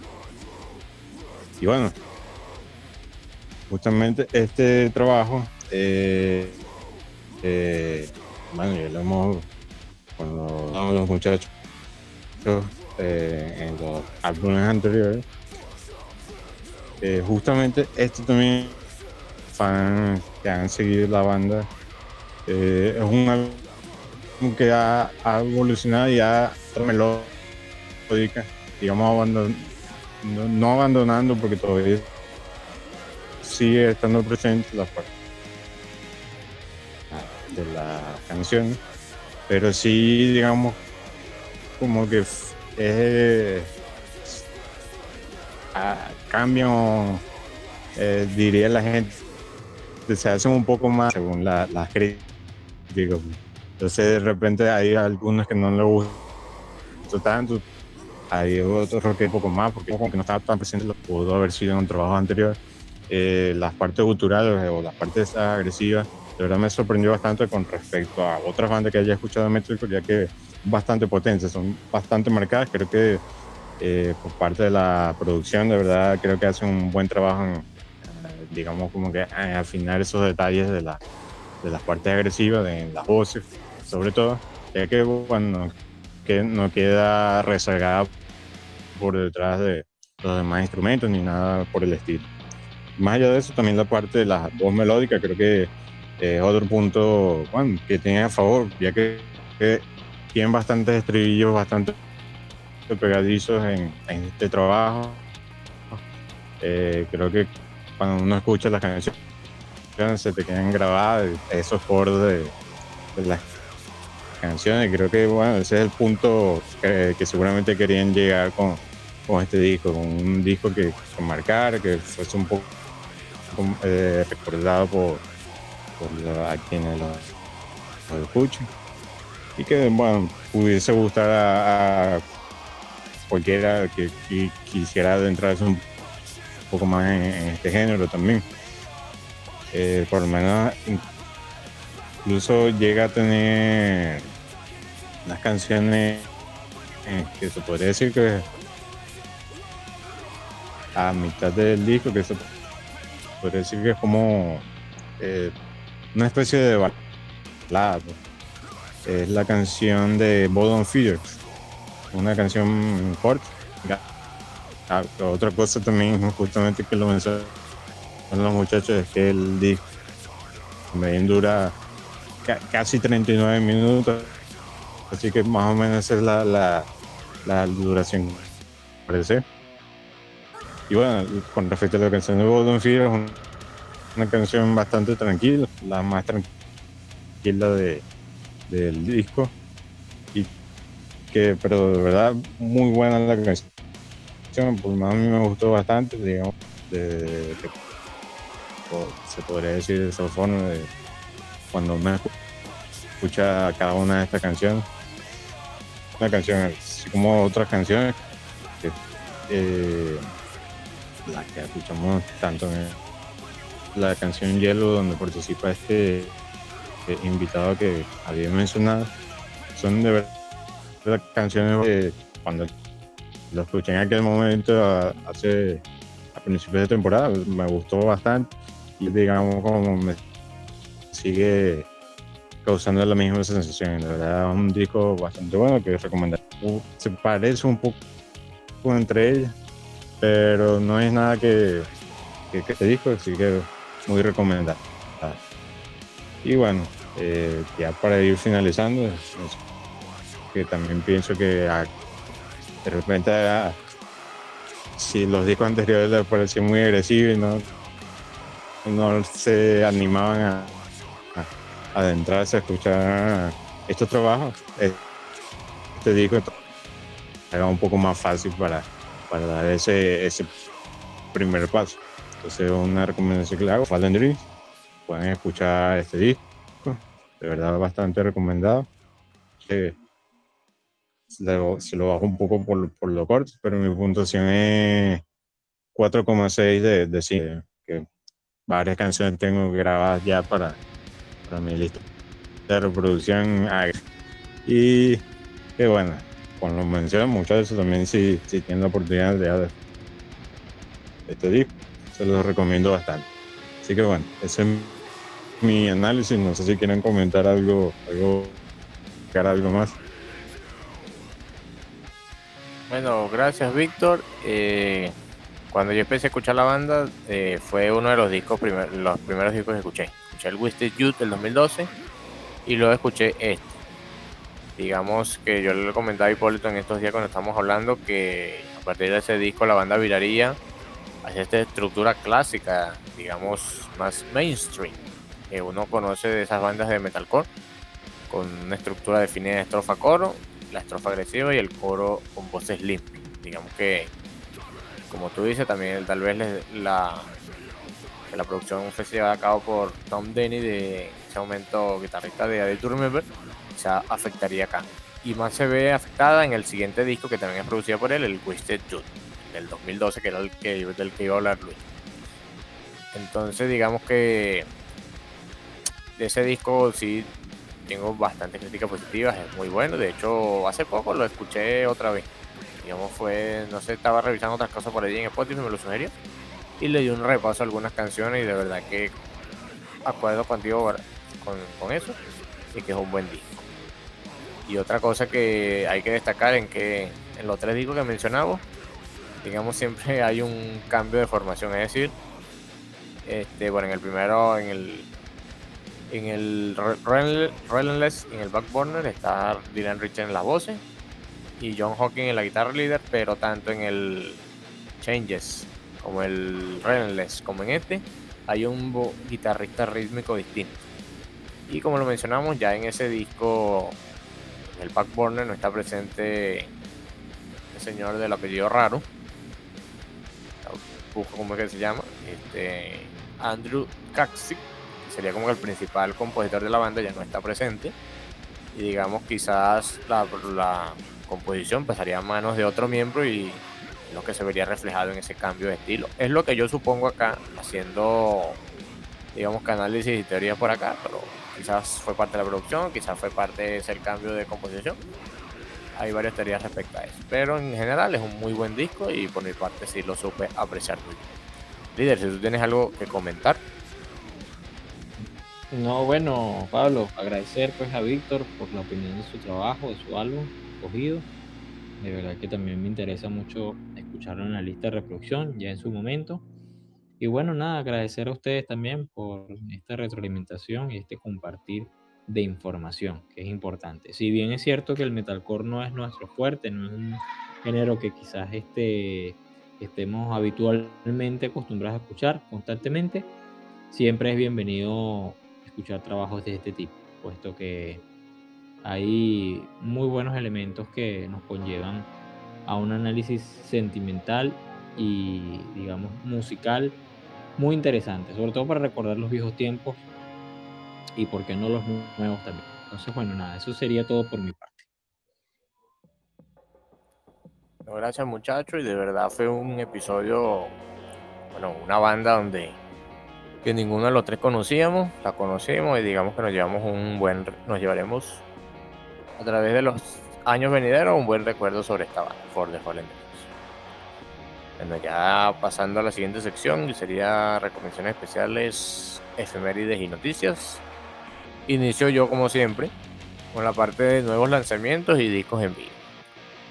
Y bueno, este, por la parte de nuevos lanzamientos traigo un par de bandas pertenecientes al lado más melódico de la música, digamos muy fuerte, volviendo muy fuerte otra vez. Y bueno, la primera de ellas es una banda nueva, trayendo acá su disco debut, lanzado específicamente el día de hoy. Una banda de Reino Unido, de Inglaterra, llamada Fellowship. Yo cuando escuché el nombre la asocié con algo así con El Señor de los Anillos, pero sus líricas no tienen nada que ver con eso, digamos que sus líricas en vez de estar relacionadas con cosas más de fantasía, típica del power metal, están relacionadas con algo así como que motivación, cosas positivas, de compañerismo, algo así similares a las letras de bandas como por ejemplo Stratovarius que se desligan un poco de esas cosas fantásticas, pero con un toque digamos más sin tantas metáforas y más directo. Es la banda Fellowship, como ya lo he mencionado, con su disco The, The Saber Light Chronicles. Un disco nos trae una cantidad de 13 personas, 13 canciones, perdón, 13 canciones, este, donde presentan un power metal sinfónico bastante alegre, algo así similar, por ejemplo, a Twilight Force, a Planeswalker, Planeswalker, mm, un poquito más también a Majestica, recuerda, y digamos que es de total agrado y la primera escucha ya estás coreando los coros, valga la redundancia, y recuerdas un par de estas canciones en tu primera pasada por el disco. De verdad me sorprendió bastante. Como decía Hipólito, no de tanto escuchar power metal, a veces es difícil escuchar algo que te algo innovador que te atrape, tal como cuando lo la primera vez, pero este disco de verdad merece la pena.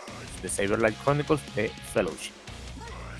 Y mi segunda recomendación es una banda alemana que había escuchado en algún momento solo un tema, pero no le presté tanta, tanta atención hasta que vi que el día de hoy precisamente sacaban un nuevo disco y se decidí darle una oportunidad. La banda de Alemania, donde en su formación está presente dos músicos de una banda que Hipólito y yo conocemos, son de Primal Fear, que son específicamente Matt Sinner en la voz y bajo y Tom Nauman en la guitarra, actual guitarrista también de Primal Fear. Y es el disco Brotherhood de la banda Sinner digamos, yo cuando escuché el disco me imaginaba algo más rockero, más heavy metal clásico, porque ese tema que había escuchado anteriormente era totalmente distinto al estilo de Primal Fear, y esto es todo lo contrario. Digamos que recuerda un poquito a Primal Fear, no a sus canciones tan power, sino a sus canciones más heavy, más medio tiempo. Lanzado bajo la discográfica Atomic Fire Records, es un disco que trae 12 canciones, donde la número 12 es un cover de The Killers. Algo de verdad que me, impactó porque The Killer es un, practica un género totalmente distinto a lo que practica esta banda. Y bueno, es, interesante ver cuando ese tipo de versiones se realizan.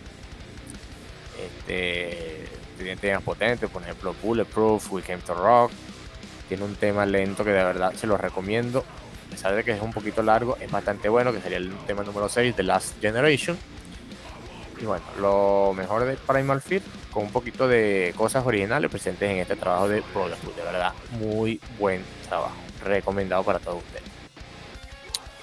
Y bueno, ya pasando rápidamente a la sección de discos en vivo. Traigo dos bandas, una relacionada con Cine y una relacionada con otras bandas que también hemos mencionado Empezando con la relacionada con Sinner, estamos hablando de Primal Fear, esta banda potente, esta, esta digamos, super banda alemana de heavy power metal, speed metal, caracterizada por la potente voz de Ralph Schipper y la composición majestuosa de Matt Sinner, ya mencionado hace poco, que nos trae su disco en vivo Angels of Mercy Live in Germany, lanzado el 2 de junio del año 2017, bajo la discográfica Frontiers Records, cuando todavía Primal Fear estaba fichada por Frontiers. Este es un disco en vivo que fue realizado durante la gira de su disco, último disco hasta la fecha, que era el Rule Breaker del 2016. Eh, encuentran temas de este disco, como por ejemplo el homónimo Rule Breaker, In Metal We Trust, Angel of Mercy de Is Near. También temas de otro disco, por ejemplo Angel in Black, el Sign of Fear, Nuclear Fire, When Death Comes Knocking y un tema que el líder y yo tenemos un. Nos acordamos de ese tema y nos causa cierta risa, que es el tema Fighting the Darkness, su versión extendida. Ya cuando digo versión extendida, líder, seguramente tú asocias, sabes a lo que me estoy refiriendo con eso, ¿cierto? Claro, líder, claro, por supuesto que sí. Excelente referencia. Entonces, este disco creo que usted, líder, lo había visto, era la versión en Blu-ray, la versión audiovisual, o decidí darle una oportunidad a la versión auditiva. Por supuesto, excelente, excelente trabajo. Primal Fear nunca, nunca decepciona. La verdad que sí, sobre todo por lo que has dicho de Ralph Chipper con su potente voz y el carisma, por supuesto, también de Max Sinner, dos excelentes músicos. No solamente ellos, sino toda la banda. De verdad que sí, muy impresionado por tu recomendación y también por tu recomendación de Fellowship, que es una banda brutal, simplemente brutal. No, gracias, Liden. Y bueno, completando la formación de Primal Fear en este disco, este, Tom Nauman en la guitarra, que también presente en cine, Alex Beirot en la guitarra también, y Francesco Llovino en la batería. Como bien sabemos, Magnus Carlson digamos que presente en otros trabajos, por ejemplo, Allen Land, Annette Olson, Ferryman, este, Magnus Carlson Freeford. También es miembro de Primal Fear, pero él solamente digamos que es miembro de estudio. Las presentaciones en vivo y discos en vivo no está presente. No sé por qué, quizás lo haya leído y lo olvide, pero bueno, es bueno mencionarlo acá para tenerlo presente. Y bueno, excelente trabajo de Primal Fear, recomendado para todos ustedes. Y el segundo trabajo, una banda de Ucrania, escuché por allá por el año 2016 con su disco Absolute Clarity, el último que habían sacado. Me refiero a Sunrise con su disco Through the Eyes of Infinity. ¿Cómo podrías describir esta banda cuando la escuchas la primera vez? Sonatar. Digamos que Sonata Ártica, el puro estilo de la eclíptica y el silence, tanto en la voz como en la estructura de las canciones. De verdad, todo recuerda a Sonata Todo, todo, todo. No es como un clon, no digamos que es como calcar las canciones, pero sí digamos que toma los mejores elementos de esta banda y los imprime con sus cosas, este, con su estilo propio. Sacan temas al muy puro estilo power, como Tower of Fear, Star Ocean, Live in Peace. También reúne otros temas más medio tempo, más tipo balada, propios de ese power metal. Y bueno, una banda de power metal proveniente de Ucrania, no, digamos que es una de las pocas, por no ser, por no decir la única, me refería a decirlo, que he escuchado de este país con esta tremenda calidad. Bueno, he escuchado otra banda de Ucrania, como por ejemplo Ginger, también otra excelente banda, pero bandas de power metal, creo que esta es la única hasta la fecha que, que he escuchado y bueno, ya hay que tomar ese país en cuenta para nuestras próximas recomendaciones. también brindarle mucha fuerza a Ucrania. No sé cómo está la situación actual con lo de respecto a Rusia, pero bueno. Fuerza para Sunrise y fuerza para toda Ucrania. Y recomendado este disco True the Ashes Infinity de esta misma banda. Y bueno, con esto finalizo mis recomendaciones un tanto fugaces en relación a lo anterior, de discos en vivo y nuevos lanzamientos. Les invito a todos a escucharlo. Ustedes muchachos, si quieren comentar algo adicional, si no pasamos a la parte de efemérides. Bueno, gracias Pablo por, tener estos discos en vivo y nuevos lanzamientos. Siempre, bueno, siempre atento también a esos, nuevos lanzamientos, ¿verdad? En los episodios pasados he escuchado un poco de esos lanzamientos, de verdad son excelentes trabajos. Seguramente esto no, no son la excepción. Ya cuando se lista de reproducción, ya daré eso escucho. Para que, bueno, para que todo sea con calma y se pueda disfrutar como, como debe ser. Y bueno, no tengo más nada que agregar. No sé si Hipólito quiere mencionar algo. No, bueno, gracias Pablo por tus recomendaciones, agradecerte pues una vez más. De verdad que sí. Son el trabajo que mencionaste de Ucrania me llama bastante la atención, puesto que soy fan de Sonata Ártica y quizás escuchar una banda que les rinda tributo u, u homenaje. Mm, tal vez no de manera, digamos, adrede, sino tal vez de manera indirecta, eh, me parece bastante interesante. De verdad que estoy ansioso por escuchar la lista de reproducción, la playlist, que siempre te tomas el, digamos, la paciencia y la delicadeza para, realizar y escuchar entonces estas recomendaciones que nos ha sugerido hoy día.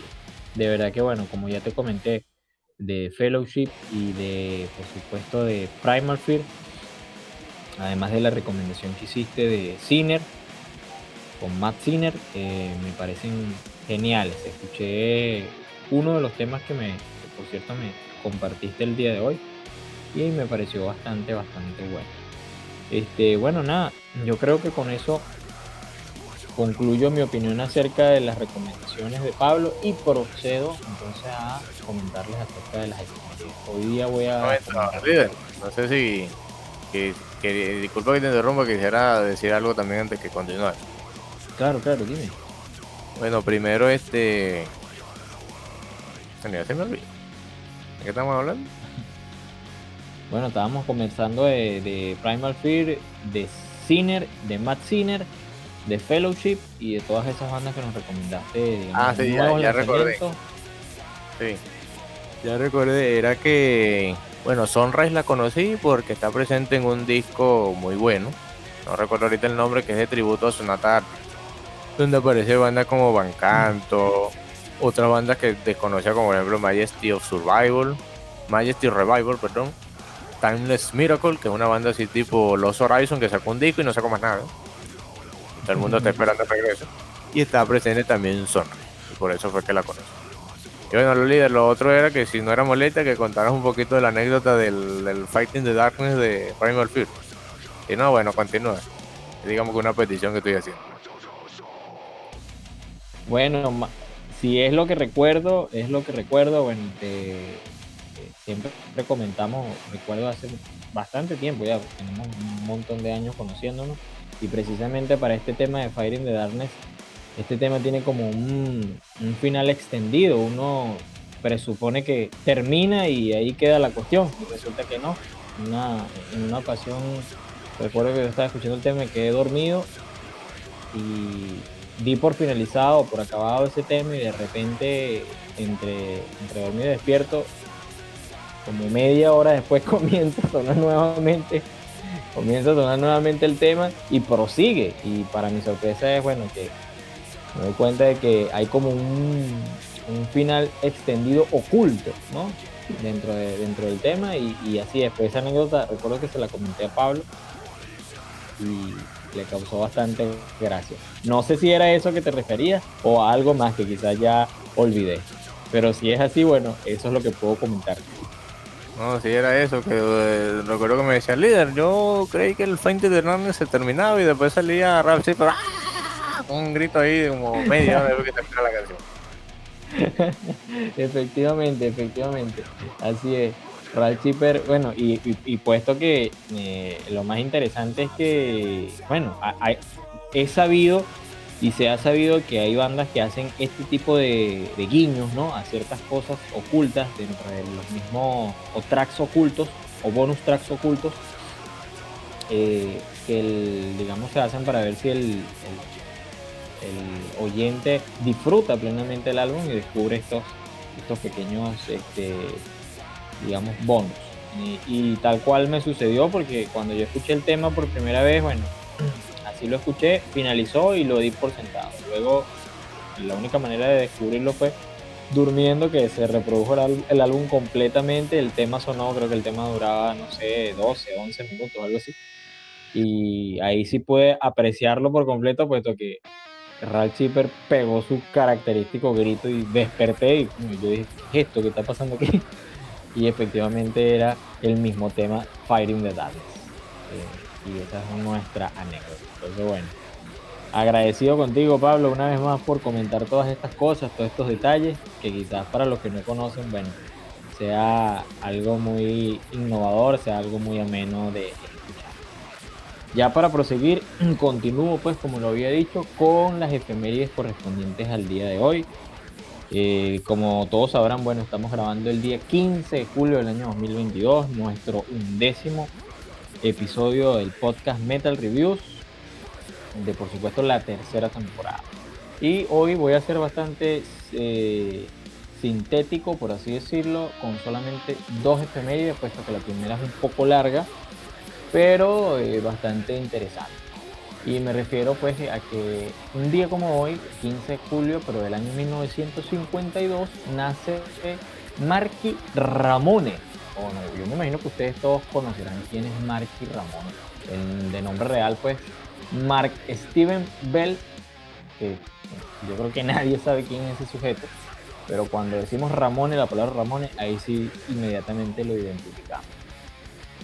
Marky Ramone nace, por supuesto, en el año 1952, como yo lo dije, en Brooklyn, Nueva York, Estados Unidos. Es un baterista reconocido principalmente por su participación en el grupo Ramones, una figura icónica del punk rock y anteriormente en otra banda de punk llamada The Boy Doy junto a Richard Hell, solo que en aquel entonces no llevaba el seudónimo de Marky Ramón.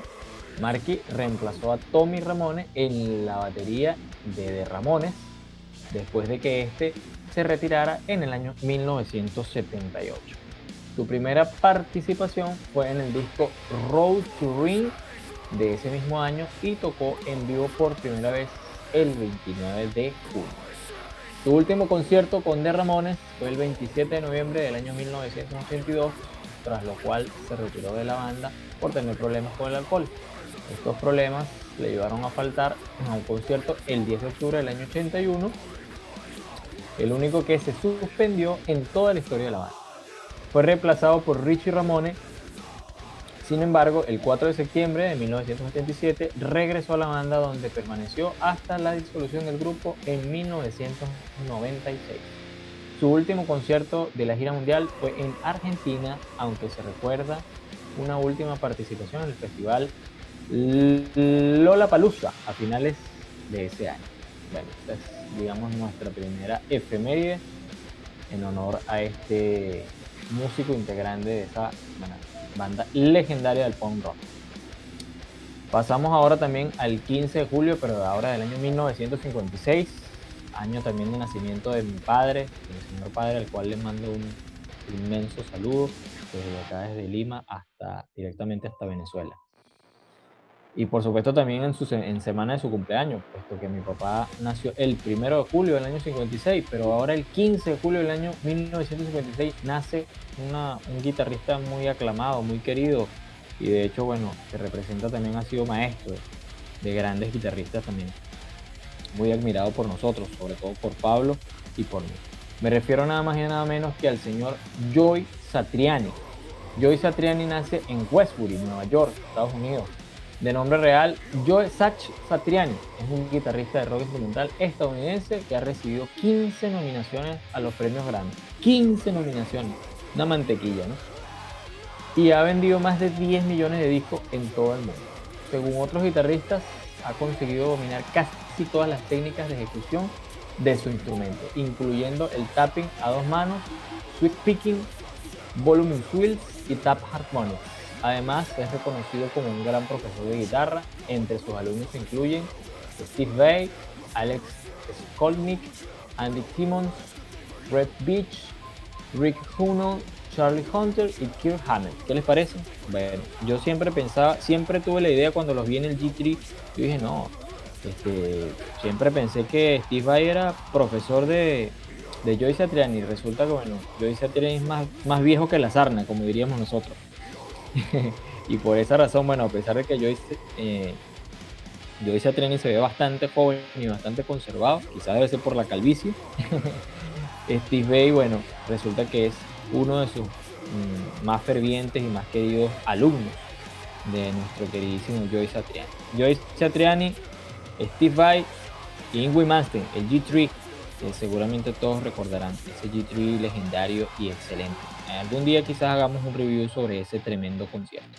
Bueno, así concluyo con mis efemérides el día de hoy, 15 de julio, y doy paso a una de las secciones más interesantes del podcast, que es la parte de las noticias, donde siempre descubrimos cosas nuevas e interesantes, eh, que por supuesto vienen de la mano de nuestro queridísimo compañero y amigo Víctor Pignón.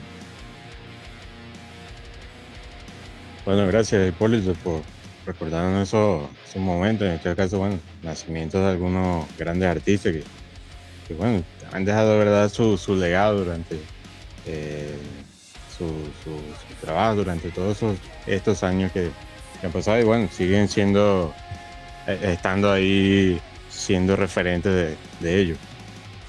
Y bueno, por mi parte, digamos como que traigo alguna, alguna, alguna noticia de repente, bueno, en el primer caso de ella un poco, digamos, también eh, hacer un hack aquí, aprovechar el bug para mencionar una de las noticias. Y es mencionar que, bueno, justamente hoy también se cumplen 10 años desde que salió el popular tema este, el Gangnam Style, aquel tema del cantante Psy eh, surcoreano, que bueno, fue bastante conocido ya en el 2012, creo que bueno, me, me quedo loco con la cantidad de años que han pasado y bueno, a mí más bien me pareciera como si hubiese sido hace poco. Y bueno, quería mencionar eso, e, ese, ese recuerdo de, esta, de esta publicación de esta, esta canción de pop, que bueno, que fue bastante popular durante un, bastante tiempo en todo el internet. Creo que eh, creo que cada uno de los que estamos aquí presentes debemos conocer la, la canción. Y bueno, otra noticia que quería traer, justamente también una noticia, en este caso sí, un poquito más referente, bueno, eh, en cuanto a lo metros, pero digamos fuera de, del mundo de la música, ya que es justamente la aparición de Eddie, la mascota de Iron Maiden, eh, hace un cameo en un cómic de, de los X-Men de Marvel. Y bueno, ya hace un tiempo, no recuerdo si en la segunda temporada, en cuál temporada fue, si debe haber sido la segunda por la sección de noticias. Eh, bueno, había hecho una mención de que Marvel y eh, Iron Man habían hecho como una especie de colaboración donde Eddie se mostraba como eh, la forma de distintos superhéroes de, este, estos cómics de, Marvel. Y fue ahora justamente eh, lo vemos participar en la, en la nueva Hellfire, la gala de los mutantes de, Marvel. Justamente, específicamente en el primer número de este, de este, estos cómics de X-Men Hellfire Gala. Y bueno, ya como lo hemos visto, mezclarse con otros superhéroes, en este caso de Marvel, una línea de rock, como lo mencionaba. Y bueno, aquí lo vemos en su versión de Trooper, ya que como bien, bien sabido, lo hemos visto en, distintas versiones a lo largo de todos los años, ya muy conocido por las portadas de, de los discos de Iron Maiden. Así que bueno, es digamos como que su pequeño cambio también dentro de los cómics de Marvel. Y bueno, por último, quería mencionar también una noticia, aunque no, no es tanto una noticia, sino recordar eh, un evento, una... Eh, ¿Cómo se diría? Bueno, sí, un evento, un día bastante eh, bueno para recordar, que justamente es el día, el 3, pasado 13 de julio, se celebraba lo que es el Día Mundial del Rock. Este género que, bueno, también a muchos nos gusta mucho también hemos llegado hasta acá, de los metros, a través de, lo que es el rock.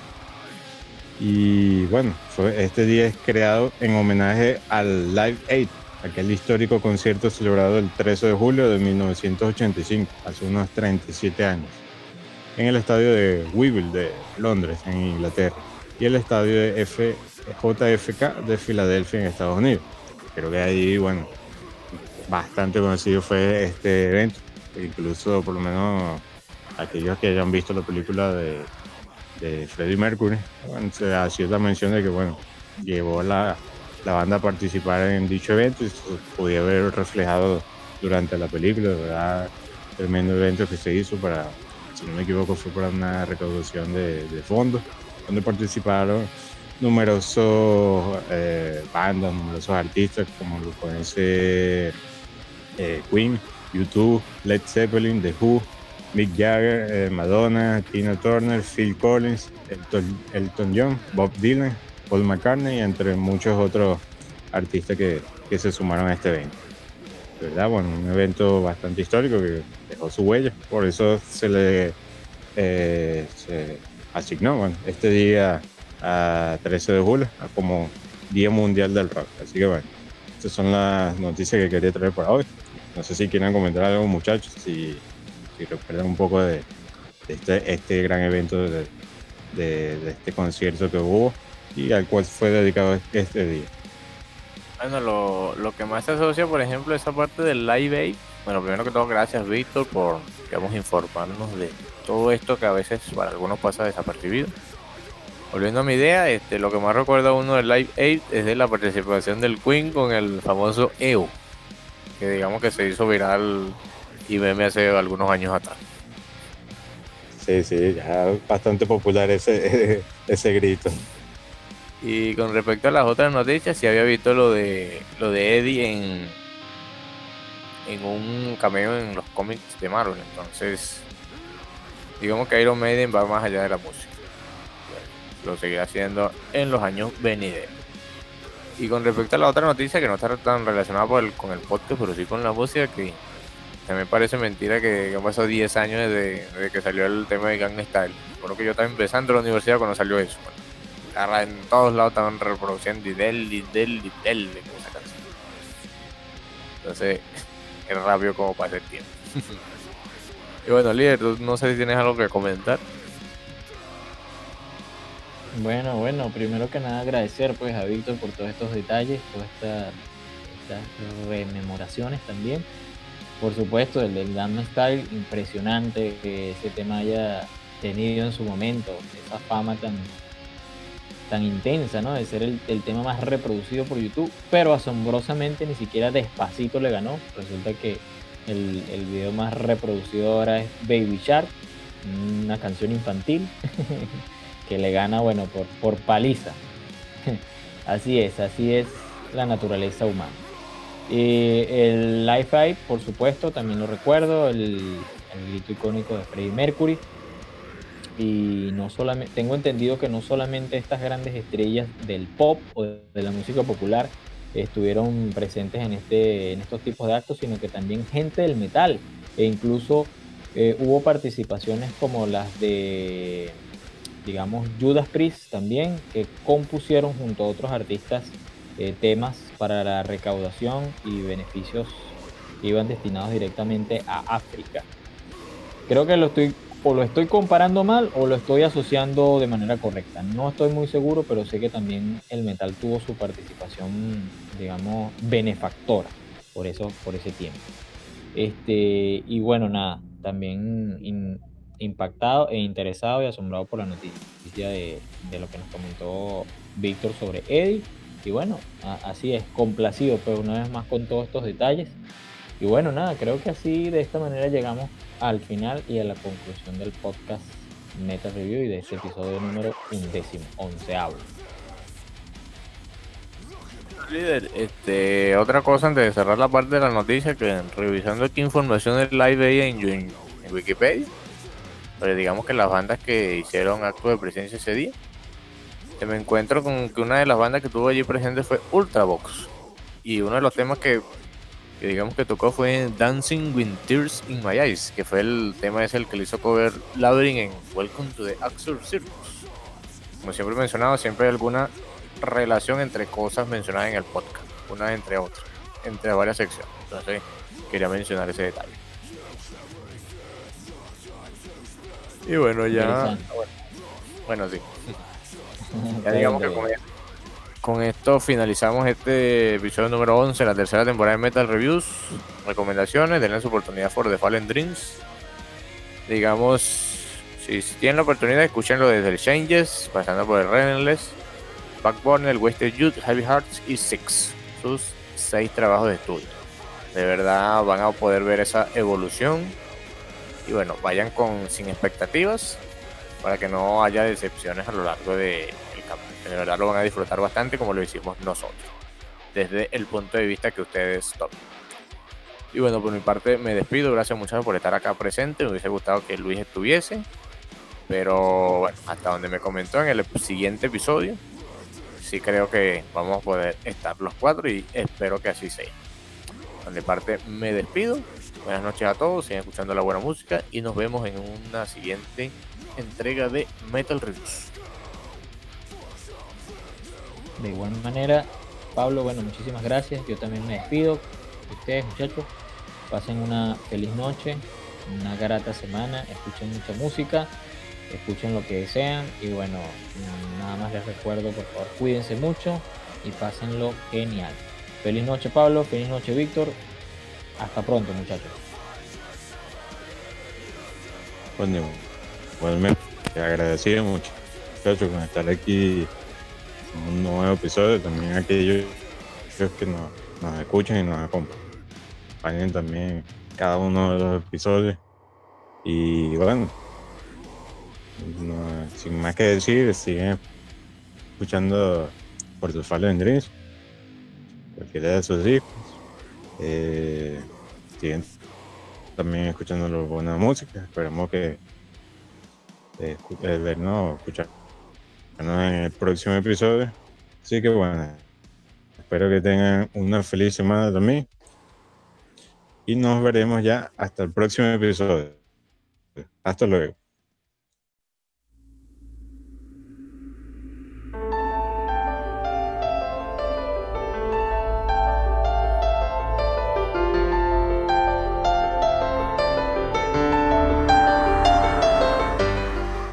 Gracias por escuchar una vez más a Metal Reviews. Espero hayas disfrutado todo lo que compartimos en este episodio.